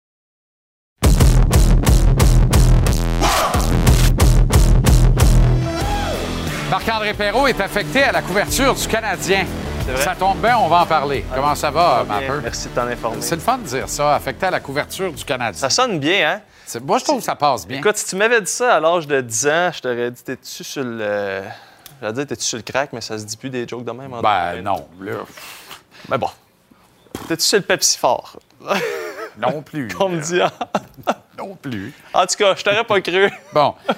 Lendemain de victoire du Canadien, Ouais. le point d'abord sur les blessés, parce qu'il y en a toujours. Oui. Les petits bobos, mais là, si le club a gagné, on a moins mal. Ben, tu sais, des journées de traitement. Prenez votre temps, les Fernands, mais euh, tu sais, il y en a qu'on on commence à avoir hâte de les voir. Euh, bon, ce matin, encore une fois, tu vois le beau Joël. Euh, euh, en fait, on a qualifié ça de party de Joël ce matin. Ça a l'air à s'en venir, là. Armia et Edmondson, toujours aucune date de retour au, au jeu pour les deux individus Mauvaise blague. à suivre. Euh, puis je sais pas si on va voir les images, là, les, les- les gars sont les boys, sont venus les, les taquiner. Ouais, mais les gars ont l'air en belle forme. Là. Moi, je ben comprends pas. Qui, qui ne boite pas. Josh Anderson, toujours avec une shape de cheval. Euh, t'as Mike Hoffman qui est venu faire un petit coucou avec son pad. Et t'as David Savard et sa gaine chaude qui, euh, qui vient faire des petits coucous. Lui, lui Goulet et Doc. Mais d'après moi, David veut se faire fondre avec le gras de bébé. Ben écoute, je ne vais pas pousser l'analyse corporelle Non, juste mais là. David puis Mathieu Chouinard, même combat, là. Pour vrai, c'était le fun. Tu sais, David, euh, ben, attends un peu, toi, là. là. Qu'est-ce qu'il y a? Ben, tu sais, Tu vas me dire, regarde donc qui c'est qui parle? ben, je me dis, c'est comme non, non, mais à un- ma décharge, moi, je roule pas ça en gaine chaude. là. On dirait un alcoolique qui me dit que je bois trop, là, tu sais. Quoi que je pourrais essayer ça, une gaine chaude en travaillant. Ça pourrait me faire mais- du bien. Écoute, aller voir le sourire et la bonne humeur, je me dis que la gaine chaude a l'air agréable à porter. Euh, avait été rappelé, Primo avait été renvoyé. Ouais, mais Shoneman, là, tu sais, je veux dire, c'est le gars rappeler, renvoyer, rappeler, renvoyer qui prend jamais le métro. C'est une carte opus qu'ils appellent ici? On dirait, oui, Ah, une c'est carte ça. opus. Prends ta oui. carte backup et Euh, c'est fais ça. ce qu'on dit de faire. C'est ça. Euh, mais je voulais, euh, lien, en fait, il n'y a pas de lien à faire. Je voulais te parler de Non. Jonathan Drouin aussi. Bon, vas-y donc. Il a joué tout un match hier, toute une passe. Oui, superbe passe. On s'entend? Oui, absolument. Bon, ben c'était, tu sais, c'est- c'était, c'était bien comme euh, 13-6. Il- C'était Ouais. pas un mauvais match. Il a fait un, check, tu vois là-dessus, euh, c'était ce qu'on appelle en français un back check, Ouais. mais de grande qualité. Euh, c'est donné comme si euh, la mort lui courait après. Puis là, ben, on va sûrement voir la passe. Bien, On n'est pas regardez petit peu travailler. d'exagération Non, non, hein? Moi, en tout cas, j'aime ça voir ça. OK. Euh, puis ça, ça regarde. Tu sais, Drouin nous disait euh, pendant le camp d'entraînement, il dit Regarde, je le sais là, que je suis pas, pas game shape. Uh-huh. J'ai eu les blessures, j'ai pas joué beaucoup. Uh-huh. Euh, bon, il y avait d'autres facteurs aussi qui ont fait en sorte qu'il n'a pas joué les deux premiers matchs avec la passe, une passe de type saucette. Superbe passe. Celle que j'affectionne particulièrement. On a parlé à Jonathan de sa, sa, sa forme, comment il se sent, puis tout ça. On peut l'écouter. OK. Je pense que ça a juste pris une couple de matchs à, à vraiment trouver un peu mon timing, là, co- comment je me sentais. Um, tu sais, comme ça fait 7-8 mois que tu n'as pas joué. Um, c'est surtout pour moi, je pense pas, il faut que je chante la rondelle, je me sente bien quand j'ai la rondelle. Alors, ça a pris un peu de temps, mais là, je commence à retrouver mes repères. là. Voilà, c'est dit. Des bonnes nouvelles. Des nouvelles. Parlant de nouvelles et de bonnes nouvelles, Jake Allen. Oui! Finalement, il est pas peur. Avec Shannon. La belle, Shannon? La belle Shannon, ils ont un beau Bon. petit bébé, euh, Ouais. une petite fille. euh, Troisième enfant du couple, c'est oh, ça? T'es ou- plus informé que moi là-dessus. J'aurais dû, là, je m'haïs, j'arrive euh, non préparé. Mais regarde, deux nuits blanches pour le beau Jake. Comment ça? Ben, Popoun est arrivé tard, j'imagine. Ben puis, Deux nuits ah oui, blanches, que le vert. euh, madame doit être épuisée rare. Oui. Ah non, mais, non, c'est parce que mes oncles ont toujours des choses très drôles à dire. mais quand, les- les quand il a pris off, là, elle t'a dilaté à un pied ou quoi? Comment ça fait que deux jours? Comment ça, deux nuits blanches? Qu'est-ce qui vient de se passer là? Hey man. Faut que j'appelle en obstétrique. Euh, T'as vu les images avec la petzette qui lui donnait des petits, euh, des petits tirs comme ça pour le. The Undertaker, il est encore là, lui. Hey, hey, l'autre jour, je passe à côté, puis direct en face de moi, il fait ça de même. J'ai eu des frissons, mon gars. avec Ouais. ça de même, la couette trempe un peu. tu sais, il fait ça de Ça, même. T'entends le flip des cheveux en arrière. C'est Hey, pour ça qu'on on sera jamais ensemble. Hey, ça dégénère. Parce que je suis trop jaloux. Ben, là n'est pas le point. OK. Je voulais te parler de Karel Saint-Laurent. Karel Saint-Laurent, mais est- voyons donc. Non, non, regarde bien ça. Où sommes-nous, là? Karel arrive à l'entraînement. Il, il était prêt pour euh, 11 h, by the way, parce que c'était supposé être à 11 h. Finalement, c'était à 11h30. Tu sais, Karel, regarde bien ça. Moyen Cole Caulfield. Un, deux et trois. Tu me niaises. Trois fois Karel Saint-Laurent est sur content. Cole Caulfield. Ben, Il est écoute bien, content. là. Sais, le gars, il arrive ici, il vient remplacer, il se fait faire Blocker dépareillé. Ben oui, mais en tout cas, bref, je trouvais ça le fun de, de montrer que le bon vieux Karel a Il arrêté. est rendu où, au fait? Bon, je sais pas, il est pas avocat, lui, ou euh, comptable? OK, goal plus. Golpe, il est suspendu. Qu'est-ce que c'est? Ben non, c'est une joke dans Slapshot. OK. Non, je t'en reviens. bon, on va aller se coucher. Je vois le vert. Bonsoir. C'est une vraie question. Karel Saint-Laurent, il est rendu où? Il va y avoir deux goalers tantôt. D'après moi, il y en a un des deux qui est ici. La dernière fois, je l'ai vu, c'était à Charlemagne. Commence à dater, là. Bon. Qu'est-ce qu'on fait avec Juraj Slavkovski? Euh, dire qu'il polarise, mettons que c'est un euphémisme. Fait beaucoup jaser. Euh, pour des bonnes raisons, pas tout le temps. Des mauvaises raisons, des fois. La faute à qui? Probablement un peu la sienne, il n'y a pas de doute. Mais pas tant que ça. Surtout la faute, puis prenez le propos comme je vais le dire, surtout la faute de l'excellent Martin Saint-Louis que j'adore. L'excellent Martin Saint-Louis que j'adore. Mais qui, en début de saison, a levé la tête quand est venu le moment de trouver la place de Slav dans son échiquier offensif. Mon humble opinion. Slavkowski a disputé son meilleur match de la saison et de loin hier soir contre un très bon club. Il a donné moins de 10 minutes, mais moins de 10 minutes de très, très grande qualité à son coach. Il a complété des passes gagnantes qui ont conduit à des tirs au but, même à des chances de marquer. Il a coupé des jeux, il a semblé plus solide, plus impliqué. Il a distribué quelques mises en échec, je pense en nombre de trois d'ailleurs. A pas hésité à faire contact plutôt que éviter les contacts et bougeait ses pieds. Surtout, il bougeait ses pieds davantage que dans les trois premiers matchs. Il faisait donc partie du trafic sur la glace, ou si vous préférez, de la caméra 1, celle qui suit le puck. Euh, moi, je pense qu'on a assisté à la naissance d'un pas pire duo hier. On aime faire des duos d'un trio, là. Mais le duo Slavkowski-Jake Evans se profile très, très bien sur la quatrième unité du euh, Canadien en attaque. As-tu oublié de quoi, ma peur? Ah, ben oui, ta carte d'employé. Ben oui, effectivement. Ben, pas de problème.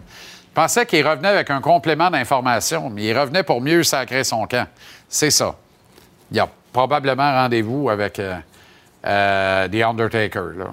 Je ne sais pas. Mais là n'est pas le point. Si Slavkowski avait été à gauche d'Evans sur le quatrième trio depuis le début de la saison, moi, je pense qu'il y a beaucoup moins de monde qui critiquerait autant qu'il le critique actuellement. Et il y a surtout personne qui remettrait en doute la pertinence de l'envoyer ou non à Laval avec le Rocket.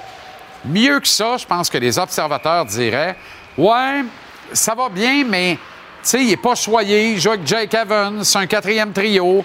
C'est pour ça qu'il n'y a pas de points. Si Martin jouait dans un top 9 avec des meilleurs joueurs offensifs, il pourrait peut-être produire. plutôt que de dire ce qu'on entend là dans certains euh, cercles, qui a carrément pas sa place dans l'alignement du Canadien, déclaration avec laquelle je suis vigoureusement en désaccord.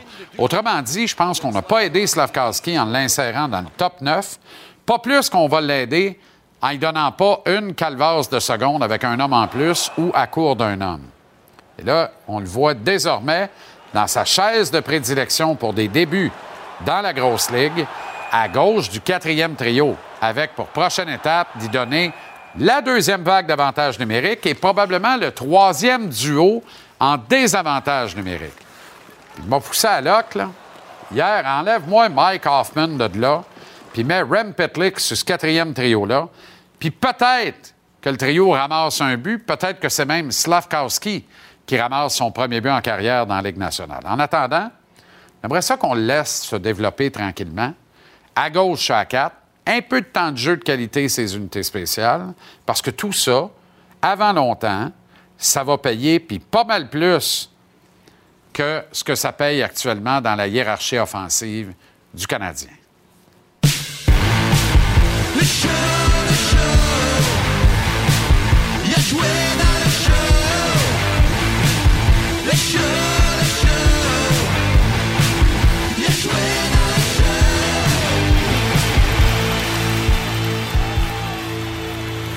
Hey, on a juste passé proche de me dire, était rendu où, Karel Saint-Laurent?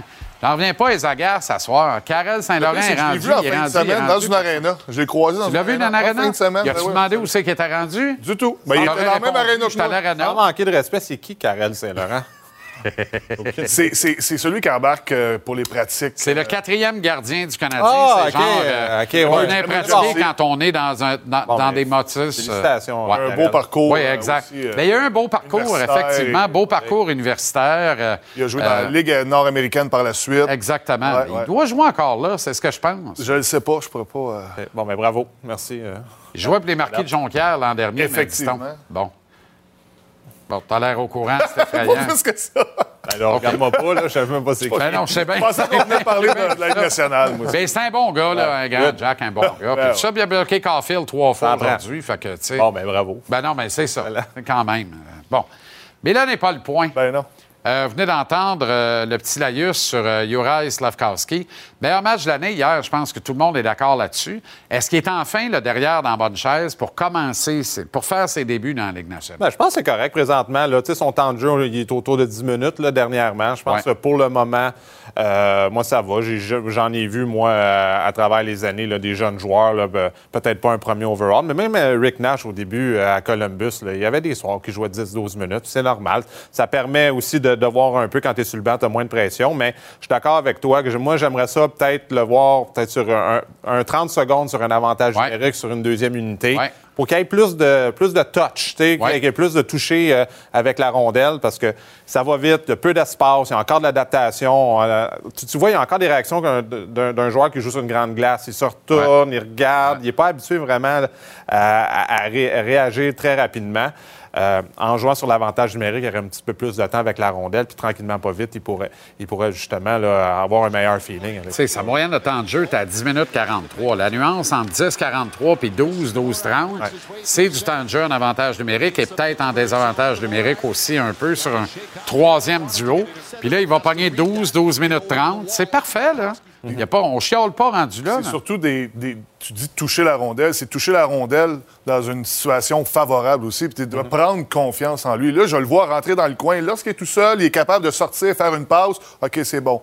Mais dès qu'il y a du monde autour de lui, il n'a pas encore la confiance qu'il a dans ses commentaires qui passent aux journalistes. Là. Mais ça, c'est une belle confiance. Puis éventuellement, ça va se développer la glace aussi. Mais présentement, lorsqu'il rentre, rentre en un contre un dans le coin, il n'a pas encore la confiance de tasser le gars, sortir la rondelle, prendre contrôle, de se lever la tête. Ça va s'en venir tranquillement pas. Hier, il l'a fait, il l'a fait une couple de fois. là. Oui. Ça passe en première période, c'est un excellent jeu. Il, il commence à comprendre un peu comment il peut être efficace. Tu le vois, il utilise son corps un peu plus. Tu disais, il bougeait ses pieds. Euh, fait que ça, c'est toutes des bonnes choses. Puis ça va y aller de jour en jour. Aussi, les pratiques, là, on parle pas des pratiques, mais qu'ils soient là tous les jours à, pratiquer, surtout au début de l'année, parce qu'après Noël, il n'y en a plus de pratique dans la Ligue nationale. C'est du temps de qualité, puis il peut avancer énormément grâce à ça. Et justement, le discours franc, honnête, euh, la fraîcheur qu'il affiche, ça démontre une belle maturité. Ça veut dire que ça l'embête pas bien ben de jouer 9 minutes 53 secondes dans un match sur un quatrième trio, de pas toucher à la glace avec un homme en plus ou un homme en moins. Du moins, il se laisse pas affecter par ça. Ça dérange tous les gars, ces affaires-là. Mais ça t'affecte-tu ou pas? La communication c'est une affaire. T'affecter, c'est un autre. La, la communication entre les deux parties semble excellente. Je Ouais. pense qu'il sait à quoi s'attendre.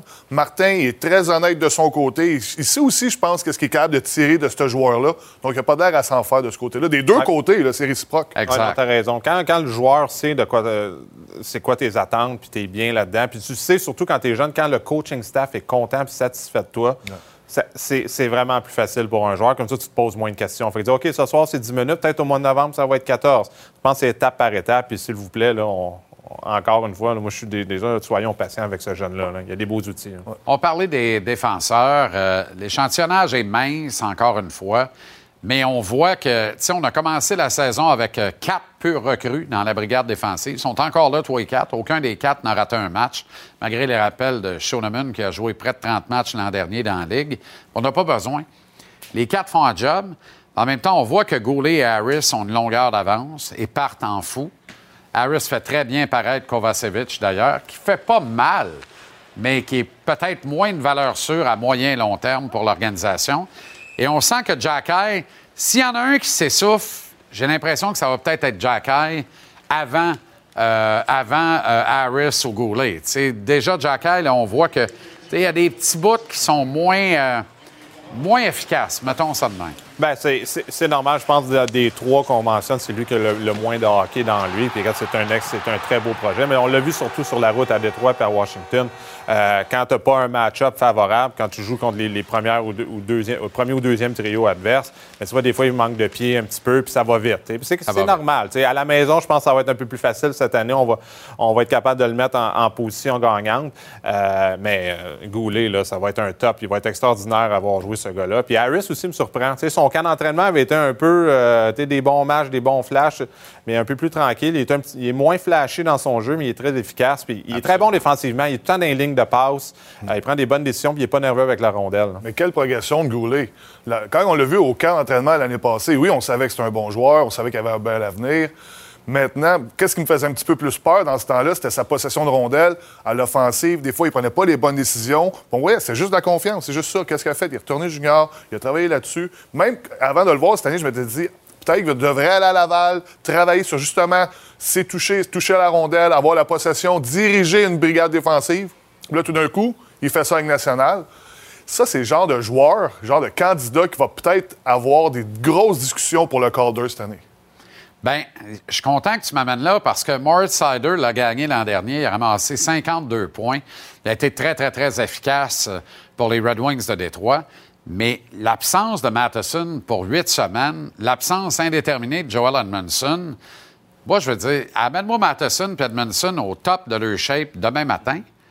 Pas certain que je touche à la paire euh, David Savard, Caden Goulet. Puis je suis pas certain que je touche au temps de glace de Caden Goulet. Euh, moi, pour moi, Caden Goulet est déjà là, ce soir, meilleur que le meilleur de Matheson et Edmondson en parfaite santé. Donc, il est en avant dans la hiérarchie. Dans une saison comme celle-là, s'il casse pas, puis il ramasse ses points parce que je jouais moins en avantage numérique. Rappelez-vous, les premiers matchs, les deux vagues à cinq attaquants, puis un peu de Wideman des fois en fin de deuxième vague, puis c'est tout. Et là, c'est Goulet qui embarque sur l'avantage numérique. C'est Goulet qui était au départ de la prolongation à 3 contre 3 hier. C'est toutes des situations bonbons, des nananes, qui permettent d'engraisser ta fiche personnelle on the top of that et peut-être de te rapprocher d'une candidature au Calder. Ça, va, prendre là, 12-15 games pour vraiment avoir le feeling de, bon, c'est qui Goulet dans cette, équipe-là, où il va prendre sa place? Parce que les vétérans, que ça fait 5-10 saisons qu'ils jouent, là, ils se laissent pas aller facilement comme ça. Ils veulent pas donner leur rôle. Donc, c'est pas vrai qu'ils vont dire, OK, ben, si le jeune il joue bien, on va accepter d'être quatrième, cinquième. Ça marche pas comme ça. Ils vont vouloir se surpasser pour avoir la- le poste qu'il aurait dû. Ouais. Puis physiquement aussi, il ne faut pas oublier qu'il est jeune. quoi. Il n'a pas 21 ans encore. 20 ans. Il a 20 ans. Euh, jouer du, en- du 20 à 25 minutes à tous les soirs contre les gros trios, pas juste physiquement, mais mentalement, c'est très difficile. À date, il passe le test à 2000% mais ça va être intéressant de voir son évolution. Est-ce qu'il va être capable de garder cette cadence-là? Puis c'est correct s'il ralentit un petit peu. C'est normal, il y a 20 ans, il commence. Mais je pense que c'est là que ça va être important, justement, que les, les vétérans reviennent pour l'épauler. Puis des fois, un soir, que ça va un peu moins bien, ou un- une semaine, il va y avoir des, des stretches que ça va, ça, va- ça va être un petit peu plus rock and roll. C'est normal. Ils vont être capables d'y donner un petit peu de lousse pour, pour pas que sa confiance soit affectée. Parce que là, il joue, euh, il joue comme un gars que ça fait 5-6 ans que joue dans la nationale. Hein. Nick Suzuki, Cole Caulfield. Vous avez le choix d'en prendre un des deux. Lequel vous prenez? Ben, moi, je suis de l'école, euh, c'est plus difficile de trouver un centre. C'est sûr qu'Arfield est extrêmement euh, spectaculaire, puis c'est pas tout le monde qui peut compter des buts comme ça. Il y en a peu dans la Ligue nationale, mais quand tu veux bâtir une équipe euh, qui, aspire aux, grands honneurs, tu as besoin, besoin d'une bonne ligne de centre. Moi aussi, ça serait mon choix. Pourquoi? Parce que sur la glace, c'est une star, ça c'est évident. Puis tu vois depuis deux, trois, deux, trois matchs que c'est un meneur. Sur la glace, puis d'après moi aussi hors glace, parce qu'on l'écoute. Il est au banc, on l'écoute. Ça fait deux, trois séquences que je vois. Il arrive sur la glace, place ses joueurs. C'est lui le meneur sur la glace. Puis ça, c'est des choses qu'on ne voyait pas avant. Lorsqu'on avait des discussions, qui, va, qui sera le prochain capitaine des Canadiens? On parlait d'Edmondson, oh, putain, on tu sais, David Savard, on avait plusieurs joueurs, puis jamais on disait, oh, Nick Suzuki, on disait ça peut-être parce qu'il était bon, puis c'était l'avenir du Canadien, mais on se doutait pas qu'il y avait ce leadership-là au sein de ce groupe-là. Donc, il faut régler Caulfield le plus vite possible, pendant qu'il est encore temps, parce qu'il faut qu'il gagne 100 000 par année de moins que Suzuki, qui est à 7 850 Il faut que tu règles Cole, Gold à 7 750 puis c'est réglé, puis on n'en parle plus, puis Ben, les le- deux sont soudés ensemble pour 8 ans. Ben, ils s'arrangeront euh, rendus là, là. Ils sont, sont rendus à Alors, 100 000 mais, près, non, là. mais c'est une question de hiérarchie. Pour être capable de maintenir une structure équitable, puis tout ça, puis dire tout le monde est heureux dans, dans le paysage, dans l'univers, c'est parfait. Là. Oui, mais dans l'organisation aussi, je pense que quand tu négocies des contrats, l'équipe aussi a, a le droit à, à- à faire ses, ses points. Puis si on, si je me rappelle, je pense que c'était à Détroit qu'il y avait Nick Lidstrom, c'est lui le plus salarié. C'est sûr qu'il n'y a pas personne qui allait faire plus d'argent que Nick Lidstrom. Tu sais, Ils sont capables de faire le même genre de, de trucs comme ça. Mais c'est sûr, s'il en score 50 cette année, mais ça va être difficile à négo- négocier contre. Son prix, son prix va être lui du Ah ouais, Canadien. ben, c'est ça. effectivement. Règle ça au plus vite, mais, mais tu sais, tu dois. Moi, je suis de l'école, respecte la hiérarchie. Le Ouais. meilleur joueur Ouais. de l'organisation, c'est Nick Suzuki, c'est le leader, c'est le centre. M'a donné par principe 50 000 de moins. Ah ouais. Donnant la même affaire, je t'enlève Ah ouais. une paire de running, là, tu sais, par année. D'accord. Mais puis bingo, on s'en va avec ça. Rapidement sur l'évaluation de Monty, de Montembeau hier soir. Euh, tantôt très bon, mais euh, bon, le but refusé, euh, si on l'avait accordé, il aurait voulu le revoir. Et le deuxième de Gino Malkin, moi, les gars, je m'excuse, j'ai deux goalers, là, remettez-moi à ma place si vous voulez. Tu n'as pas le droit de donner un retour juteux comme ça dans l'enclave. Pas sur un- une séquence comme celle-là. Le jeu, il est très, très simple à faire. là. Très, très simple à faire. Et pour moi, c'est une erreur, puis ça aurait pu coûter cher en bout de ligne. Bien, c'est c'est une erreur. Euh, c'est pas évident. tu sais. Les lancers arrivent rapidement, là, puis de pas donner un retour. Même là-dessus, moi, j'aurais aimé ça qu- qui a freiné. Qui a poussé, freiné. Qui dérobe. Parce que euh, je je- quand je l'ai vu live, je me suis dit, OK, je vois le, le- le- le lancer sur réception arriver, il va l'arrêter. Euh, mais moi, ce qui m'impressionne de Samuel Montembeau, c'est sa force de caractère. Ouais. Là, il a eu l'opportunité de jouer un autre gros match contre une grosse formation, puis il sort un match comme ça. Il a été solide, il a été, dans, dans- dans le jargon, il a été droite. Il, il était devant la rondelle, puis il, il a pas Là, je veux juste préciser aux gens que c'est pas ce but-là, pour moi, qui fait mal. C'est le deuxième, celui-là. Boxer le puck comme ça, Ouais. sur un petit backhand, sur un petit revers bien anodin, je veux dire, écoute, ça n'a aucun sens. Mais ça, c'est, ça, JC, c'est du millage aussi. C'est, des ça. erreurs là, que si, si euh, il, il jouait sur, voyons, sur une période vraiment plus régulière, on en verrait de moins en moins de ces buts-là. Quand tu commences, c'est sûr que dans le junior, dans la Ligue américaine, tu peux t'en tirer un petit peu plus. Dans la Ligue nationale, dès que tu fais une erreur comme ça, contre une force comme, euh, comme Pittsburgh, c'est sûr que ça se retrouve derrière toi. Mais je pense qu'il y a un- comme euh, Jean-Sébastien Giguère le disait hier à l'après-match, qu'il a besoin de faire un petit peu un clean-up autour de, de sa game, puis je suis vraiment d'accord avec lui. Mais c'est pas des grosses choses. L'important, c'est qu'il compétitionne, il, est capable de trouver une Il façon de gagner des Ouais. matchs que moi, quand on, on le compare souvent avec Caden Primo, je trouve que c'est le contraire. Caden Primo trouve souvent une façon de perdre des matchs. Exact. Samuel trouve Bon. une façon de trouver des matchs. Moi, je l'aime, le kid, il travaille fort. Bon. C'est un deuxième gardien de but, là. C'est pas Carey Price. Ah non, c'est faut, clair. faut comparer des pommes avec des pommes. clair. Non, non, puis j'ai aimé son match dans l'ensemble. Puis, tu sais, Primo en donne des aisettes aussi, puis Ouais. Jake Allen aussi à la fâcheuse. Carey Price en donnait des aisettes. Carey Price en donnait. Moins souvent, par exemple. Il en donnera plus. Il paraît. Quoique. Assez Ah ouais, de même. Ça ah ouais, toi, tu, toi, tu peu- rêves, toi? Non. Ah, t'as le droit de rêver. Ben, on a le droit Ah, de on a le rêver. droit de rêver. Effectivement, on a le droit de rêver.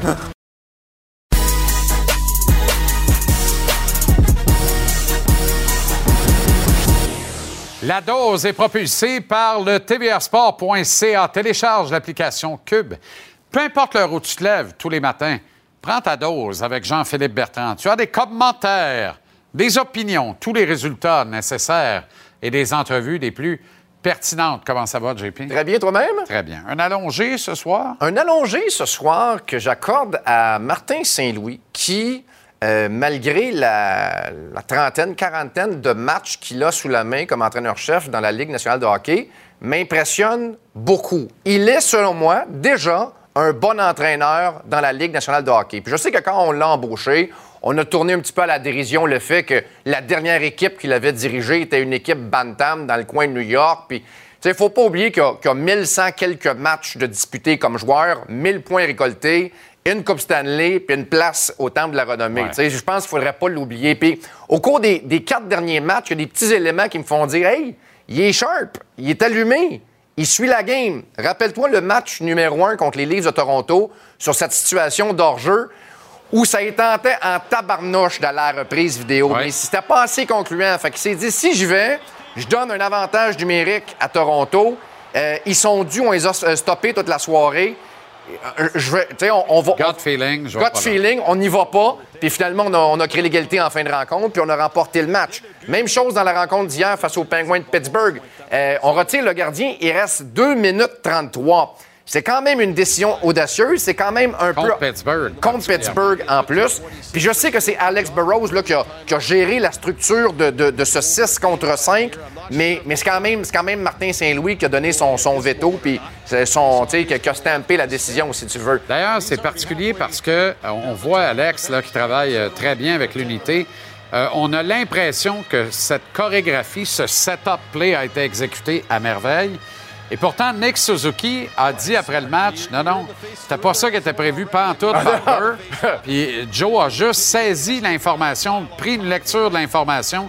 Ouais. Tout le crédit revient à Jonathan Drouin pour la sauce à Absolument. Caulfield pour le but égalisateur. Une passe extraordinaire. Alors, absolument, absolument, une passe extraordinaire. Puis euh, après, on se transporte en, en début de prolongation. Rappelle-toi, à pareille date l'année dernière, là, que ça, ça faisait scandale parce qu'on commençait la prolongation avec un Philippe Dano, qui était un joueur à caractère défensif. Hier, pour partir la prolongation, euh, c'est pas compliqué. Crosby, Ganzel et le temps. Exact. Caulfield, Suzuki, Goulet.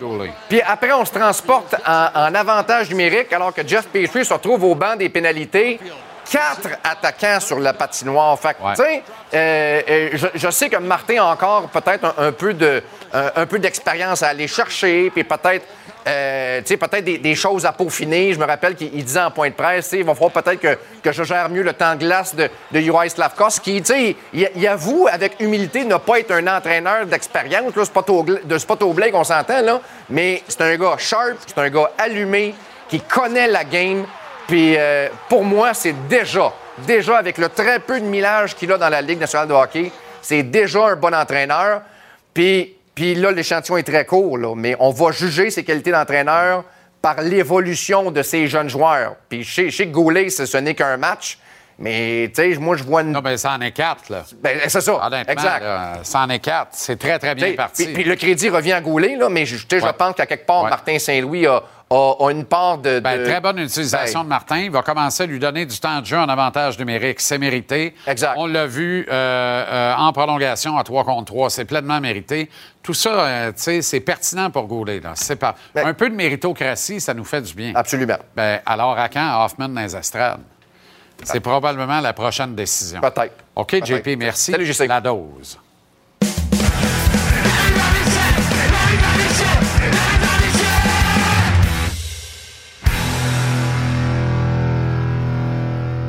Comment ça va, mon cher Renaud?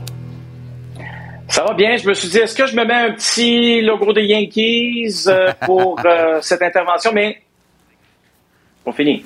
Euh, C'est pas fini tant que c'est pas fini. C'est le plus grand Yankees qui l'a dit d'ailleurs. Pas le plus grand, mais en tout Yogi cas, Berra. un de la gang.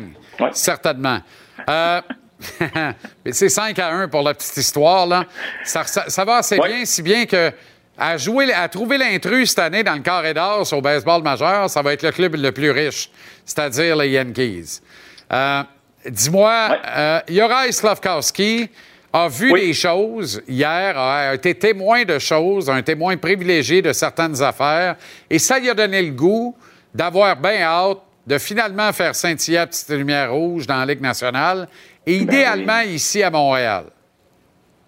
Exactement. Puis aujourd'hui, j'ai une belle conversation avec lui dans le vestiaire. J'espère que lorsque vous allez le croiser dans la rue, peu importe où, allez lui dire bonjour. C'est un jeune homme vraiment extraordinaire, heureux, content d'être là. OK? Puis euh, lui a dit aux membres des médias aujourd'hui, j'ai hâte, c'est à mon tour là, de le marquer, mon, mon premier but aussi dans l'uniforme des Canadiens. Puis il a fait une modification aussi. Parce que Jean-Charles, rappelle-toi, on était on- en match préparatoire, je te parlais de lui en bien. Je t'avais dit, s'il y a un bémol, c'est sa fameuse palette où il mettait très peu de ruban. Et hier, il a, il a rajouté ça un peu, il en a rajouté un peu. Aujourd'hui, full tape. Tu l'as convaincu Alors, de mettre du tape sur sa palette. J'ai mon voyage. Ben, c'est pas moi, parce que voilà, voilà où euh, c'est encore plus amusant. Tu vois, Slav le regarde, là. Hey, j'ai marqué avec mon bâton, j'ai marqué avec mon bâton. Puis regardez, les gars, la palette, là, le, le- ben, c'est quoi? J'ai posé la question. Est-ce qu'il y a beaucoup de joueurs, membres de l'organisation, qui t'ont parlé de ça? Et dit Renaud, ils m'ont tous parlé de ça, sans exception. Puis aujourd'hui, je voulais, d'une certaine façon, changer la loque, comme on dit. Je veux marquer mon premier but dans la Ligue nationale. Puis tout le monde est venu me voir en me disant Hey, bravo, euh, enfin, tu as mis euh, sais, du ruban sur toute ta palette. Et euh, écoute, lui, il dit Tu sais, j'ai passé ma, mon enfance, si tu veux, à jouer avec très peu de ruban euh, sur ma palette. Là, évidemment que tout le monde m'en parlait depuis déjà un bon moment. C'est fait. Il le fait avec humour. Tu vas voir aussi euh, les images suivantes que mon excellent euh, collègue, ami Marc-André Perrault euh, a pris. C'est avec Trevor Le- Letowski, qui est entraîneur adjoint. Puis là, déjà, il en avait enlevé un peu. Mais tu vois que c'était quand même, Jean-Charles, un sujet de conversation. On en a parlé ensemble presque depuis le jour 1 de ton émission. On parlait de, de Slavkowski, puis on disait que même au cours de l'été, au mois d'août, début septembre, il y a des joueurs qui disaient Slav, faut que tu mettes plus de tape sur ton bâton. C'est la Ligue nationale. C'est très différent. Je t'avais dit à l'époque, il y a une raison pourquoi Wayne Gretzky, Mario Lemieux et Austin Matthews, la palette était bien pleine de tape. Euh, ben, si les meilleurs sont capables de le faire, je pense que Slavkovski vient de, de décider justement, là, écoute, là, présentement, je marque pas, faut que je marque pour garder- rester évidemment avec les Canadiens de Montréal.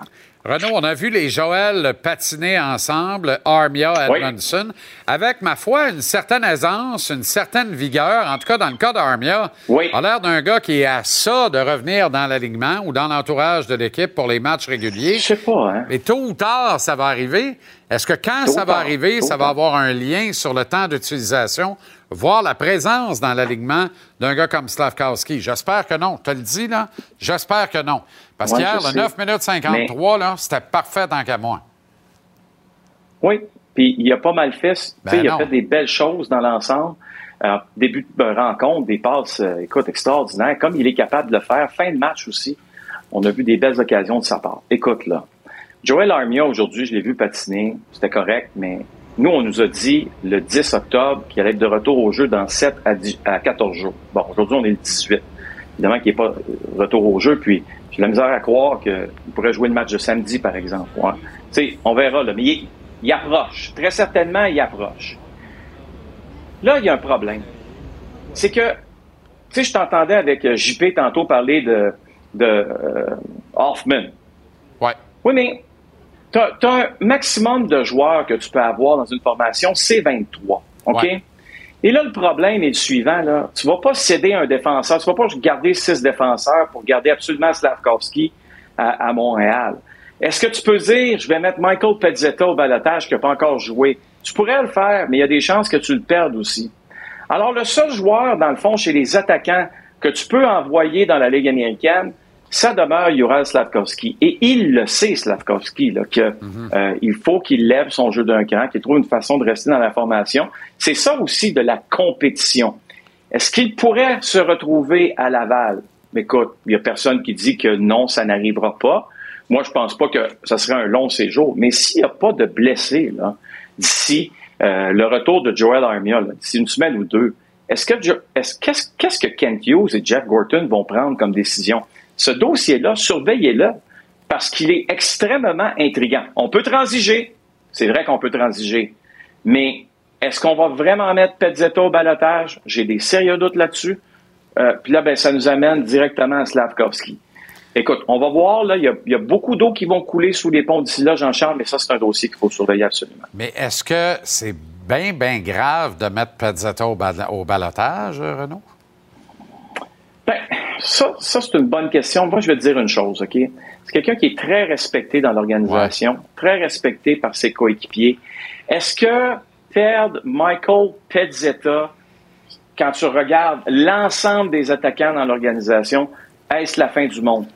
Peut-être pas. Par contre, c'est un attaquant euh, qui est quand même assez gros, qui joue du bon hockey, qui prend de la place sur la glace, qui est aimé de ses coéquipiers. faut que tu fasses attention aussi. Je te Ouais. dis pas que faut le surprotéger. faut juste pas que tu perdes un joueur juste pour perdre un joueur. Faut, est-ce que, est-ce qu'on, est-ce que tu te dis à ce moment-là, hey, deux, trois matchs à Laval pour Slavkovski, peut-être que ce serait pas non plus une mauvaise idée, mais on, je pense pas qu'on est rendu là, on n'est pas rendu là, mais il va y avoir des décisions importantes qui devront être prises, qui vont avoir un impact sur quelqu'un, là, à quelque part. L'avantage de C'est Pezzetta, c'est qu'il déflaboxe pas à calotte salariale. Fait que le perdre pour rien, c'est un peu dommage. 750 Par 000. Il n'y a pas de danger si tu euh, soumets Dadonov au balotage que quelqu'un le réclame, mon humble opinion. Puis si ça arrive, Non tant plus. mieux. Euh. Coule-toi un bon scotch. Tu comprends? Puis Sauf- tout est correct. sauf On que-. Sauf que, Jean-Charles, oublie pas, tu as une limite de 23 joueurs. Ben oui. Tu comprends? Même, Ouais. là, Slavkovski, euh, euh, peu importe qui, là, Dadonov, tu vas l'envoyer à Laval. Ben, en TK. en TK. Mais, je comprends. Hey, rapidement, un match de suspension Kuznetsov. Hey! Coup d'hockey, ça gueule, par veux exemple. juste qu'on monte 10 les- secondes, genre. Non, mais je vais juste montrer Ouais. l'image, là. Puis ça va être très court, là. Je sais qu'on ne peut pas trop défoncer, là. Mais regardez l'image, là. C'est un coup de bâton directement au visage. Pinks. Comment ça peut être un seul match de suspension, ça? Un seul! Je vais vous dire pourquoi. Parce que l'association des joueurs, là, au lieu de cogner à la porte de la Ligue nationale l'été puis dire Hey, il va falloir resserrer là, les normes, là, ça n'a pas de bon sens qu'un coup de bâton soit envoyé au visage de Carl Burroughs de cette façon-là et que ce soit seulement un seul match de suspension. Mais sais-tu quoi? L'association des joueurs, visiblement, se fout complètement des suspensions. Merci, Renaud. Alors, on laisse aller. À demain. Salut. Salut. La mise en échec vous est présentée par Préfère, le plus vaste choix de vêtements, chaussures et équipements de sécurité. Préfère, équipez les travailleurs d'ici. Mardi, voyez le premier match du championnat de division de la nationale entre les Phillies et les Padres. En direct de San Diego, mardi, 20h à TVA Sport. Une présentation de Sonnet Assurance. Comment ça va, le grand fil? Salut mon ami, ça fait longtemps. Oui, quand même, quand même. Oui. Hey, victoire du Canadien alors que. Jeff Petrie est au banc des pénalités. D'ailleurs, pour la troisième fois de la veillée. Je dis pas que ça a fait un velours à ses anciens coéquipiers qui l'aimaient beaucoup. Ouais. Pas de doute là-dessus. Il y a peut-être une coupe en arrière du banc qui ont dit Tiens, fait du bien, ça. Ben, pas là, ça- peut-être les gars, moi je pense que c'est les partisans surtout. Là, il y en Ah, a ça, plusieurs qui ont aimé ça. C'est, c'est jamais facile de revenir jouer contre ton ancienne équipe. Il n'a pas joué un mauvais match. Il est l'un des défenseurs les plus utilisés. On l'apprécie beaucoup là-bas. Il n'était pas dans un rôle facile l'année passée. Puis tu l'as bien dit, qu'il aimait de ses coéquipiers. Pourquoi? L'année passée, le coach était questionné. Quelqu'un qu'on aime beaucoup, Dominique Ducharme, ou toi, qu'on connaît, mais il était questionné quand même. On n'aimait pas le système de jeu. Puis il était le porte-parole de tout le monde. Il s'est pas fait aimer. Euh, de toute évidence, dans les partisans, on n'a on pas vraiment aimé comment il a agi, mais on a sûrement adoré le voir dans le banc des punitions pour la fin du match hier. Mais tu sais, c'est un bon joueur, c'est une bonne chose, c'est une bonne transaction. Le Canadien a fait beaucoup de bonnes transactions au courant de l'été. Celle-là en est une. Puis je suis certain qu'il y a plusieurs partisans qui étaient contents de voir ça hier. Est-ce que Caden Goulet peut s'inviter dans la conversation de la lutte au Trophée Calder? Il est de bonne heure, là, mais Euh. mettons qu'il est bien parti. Je te reviens sur Petrie, à peu près après 10 games, il y a quelques années, on parlait de lui pour le Norris. Fait qu'on va se calmer pour Goulet. Il était pas là pantoute à la fin de l'année. On va se calmer, mais je te dirais pourquoi pas. C'est pas un gars qui va qui sort de l'écran. Si tu es un journaliste qui vote, qui est ailleurs aux États-Unis, tu l'apprécies peut-être pas encore, mais s'il joue le même hockey qu'il joue présentement au mois de décembre, on pourra en parler parce que c'est pas un choix de repêchage de l'année 2022. Avec tout le respect que je dois à Slavkowski et les autres joueurs qui ont été repêchés, c'est pas un joueur de cette classe-là qui va être la recrue de l'année. On avait Matty Bernier qui, qui, va bien quand même. à Seattle, on parle beaucoup de lui. Moi, je suis un grand fan de Mason McTavish, mais c'est pas lui aussi, c'est un joueur complet à la Goulet. C'est pas un joueur très flashy. Alors, on verra. Je pense qu'il faut attendre. Mais s'il est capable de jouer comme ça contre les meilleurs soir après soir, évidemment, on va commencer à attendre son. Euh, Kent Hughes fait ses premiers pas comme directeur général dans la Ligue nationale, mais force est d'admettre qu'il a fait de la magie dans la transaction Sean Monahan. On est toujours pas capable de dire c'est quoi les considérations futures, by the way, que le Canadien Ouais. doit aux Flames de Calgary dans cette transaction-là. Écoute, on a à peu près la même âge. Je sais qu'on était jeunes, puis on regardait le hockey, on pouvait imaginer c'était quoi une transaction. Un joueur voit un, un joueur voit un choix de deux, un joueur voit un espoir. Présentement, c'est très difficile de savoir quelle est la valeur d'un joueur de la Ligue nationale. Alors, la valeur de Monahan, on la sait pas. C'était pas juste Monahan, c'était Monahan puis un choix de première ronde. C'est incroyable comme transaction. Puis quand on veut identifier des, des, vétérans qui vont encadrer les jeunes, qui veulent s'investir qui veulent continuer à Montréal, je te dis pas qu'on en a trouvé un, mais pourquoi pas? En santé, c'est un bon joueur de hockey, il se plaît à Montréal. C'est une des meilleures transactions que le Canadien a fait avec Madison au courant de l'été dans, l'échange de Petrie. On a fait du bon boulot, on a amené des bons vétérans, puis tant mieux. Puis tu sais, j'ai été blessé longtemps, c'est difficile d'être blessé. Puis quand on revient, on est prêt, on fait tout, mais on veut que notre carrière reprenne un deuxième souffle, puis je lui souhaite, honnêtement, il fait du bon travail. Encore là, c'est juste quatre matchs, mais il fait un excellent travail. En quelques secondes, en terminant, est-ce que Sheldon Keefe et Carl Dubus se rendent à l'Halloween? Écoute, moi, je sais pas, ça fait longtemps que je dis que Toronto est prêt pour passer à autre chose, à un autre niveau, mais là, malheureusement, c'est pas un autre niveau, c'est passer à autre chose derrière le banc et au deuxième étage. Ils sont interreliés. Moi, je pense pas que Shanahan va être patient. Puis si, si Shanahan est patient, je pense que ses boss ne le seront pas. Euh, très bon point. Merci, Phil. Bonne soirée. On remet ça demain. Bonne soirée demain.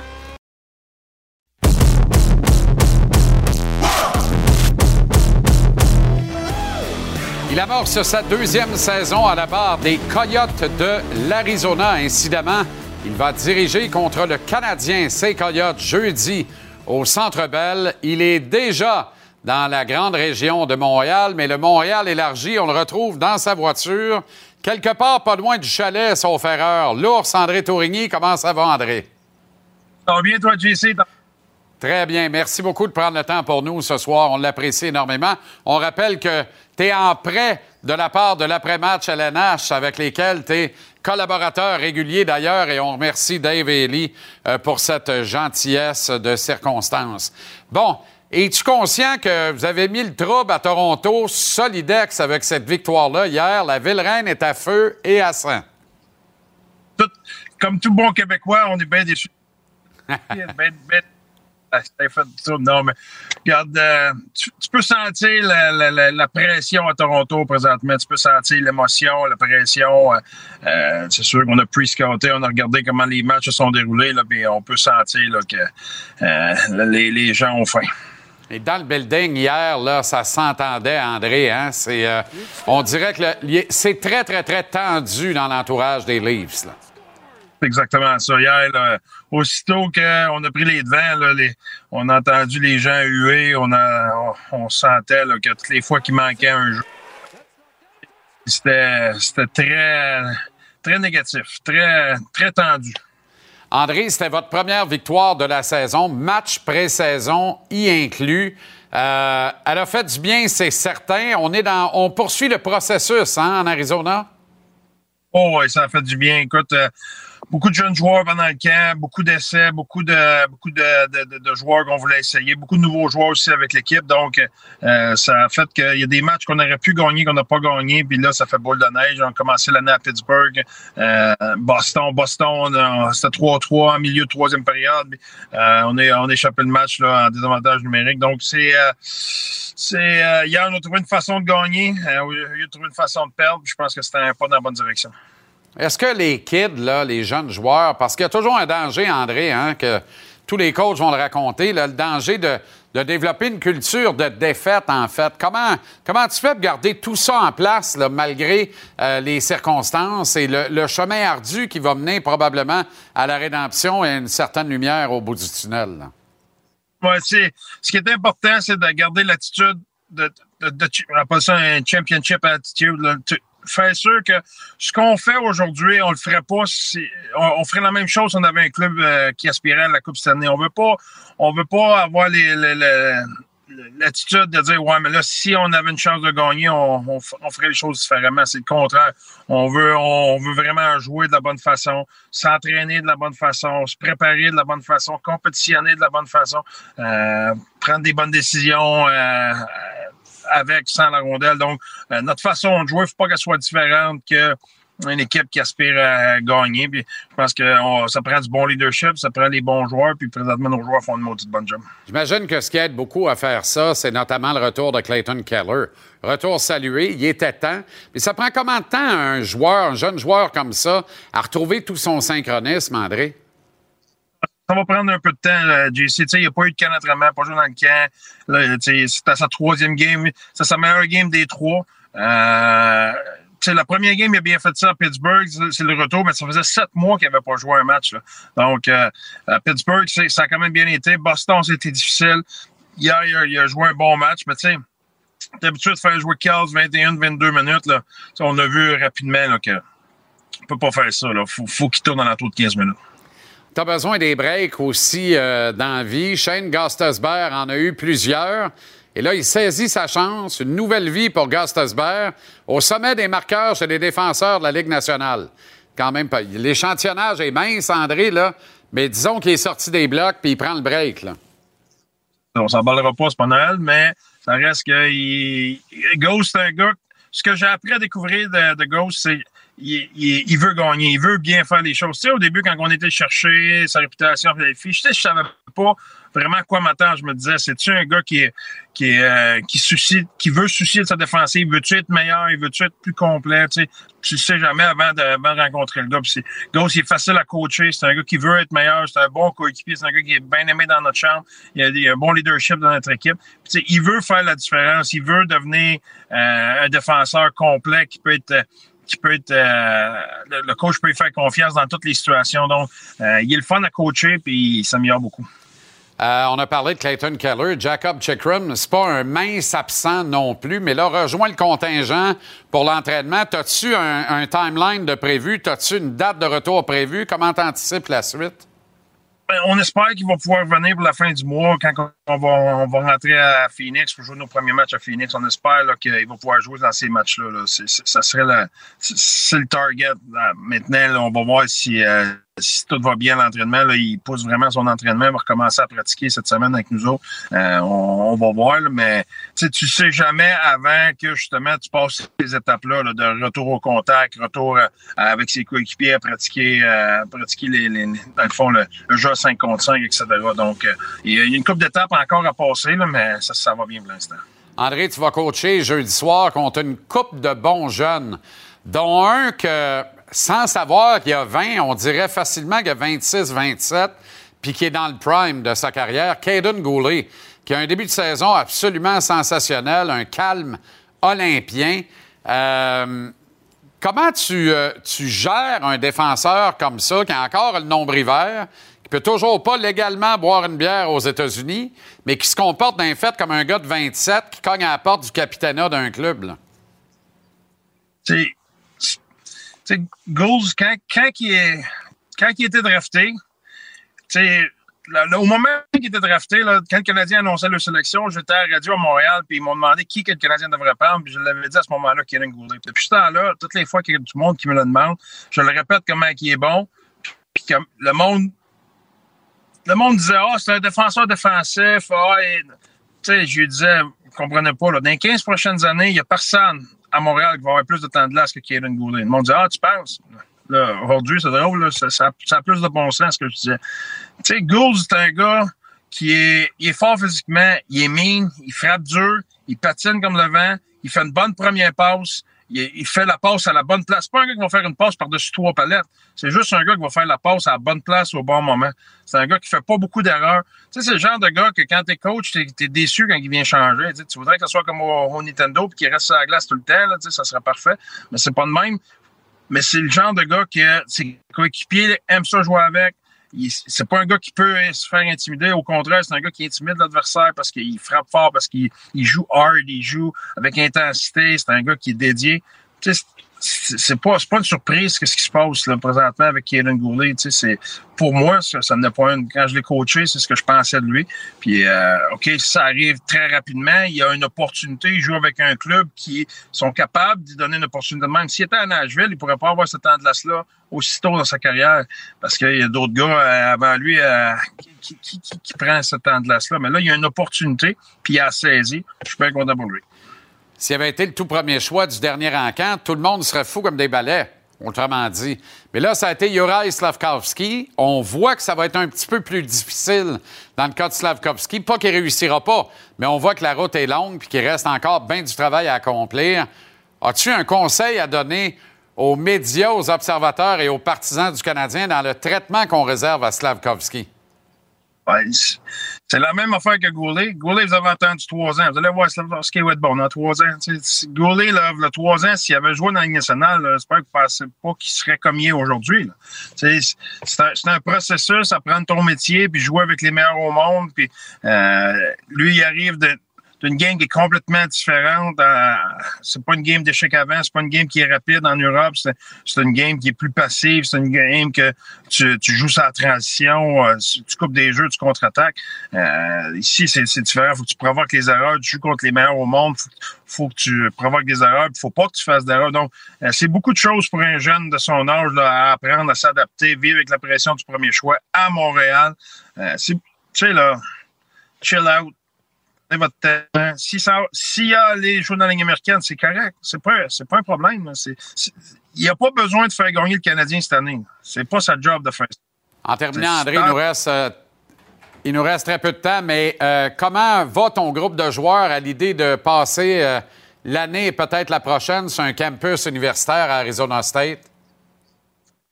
Ben, on ne sait pas, il n'y a pas été encore, mais, mais quand on va y aller. Écoute, je pense que on a hâte de voir qu'est-ce que ça va être l'air, ça va être quoi l'ambiance, ça va être quoi l'émotion, ça va être comment les partisans, ça va être comment dans le building, ça va être électrique, tout ça.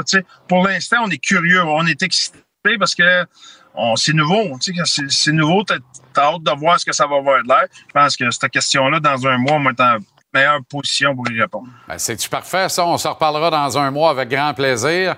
Bonne veillée au chalet. Et on salue tous les gens de Nicolette, dont tu es originaire. Toujours une fierté pour moi de le rappeler.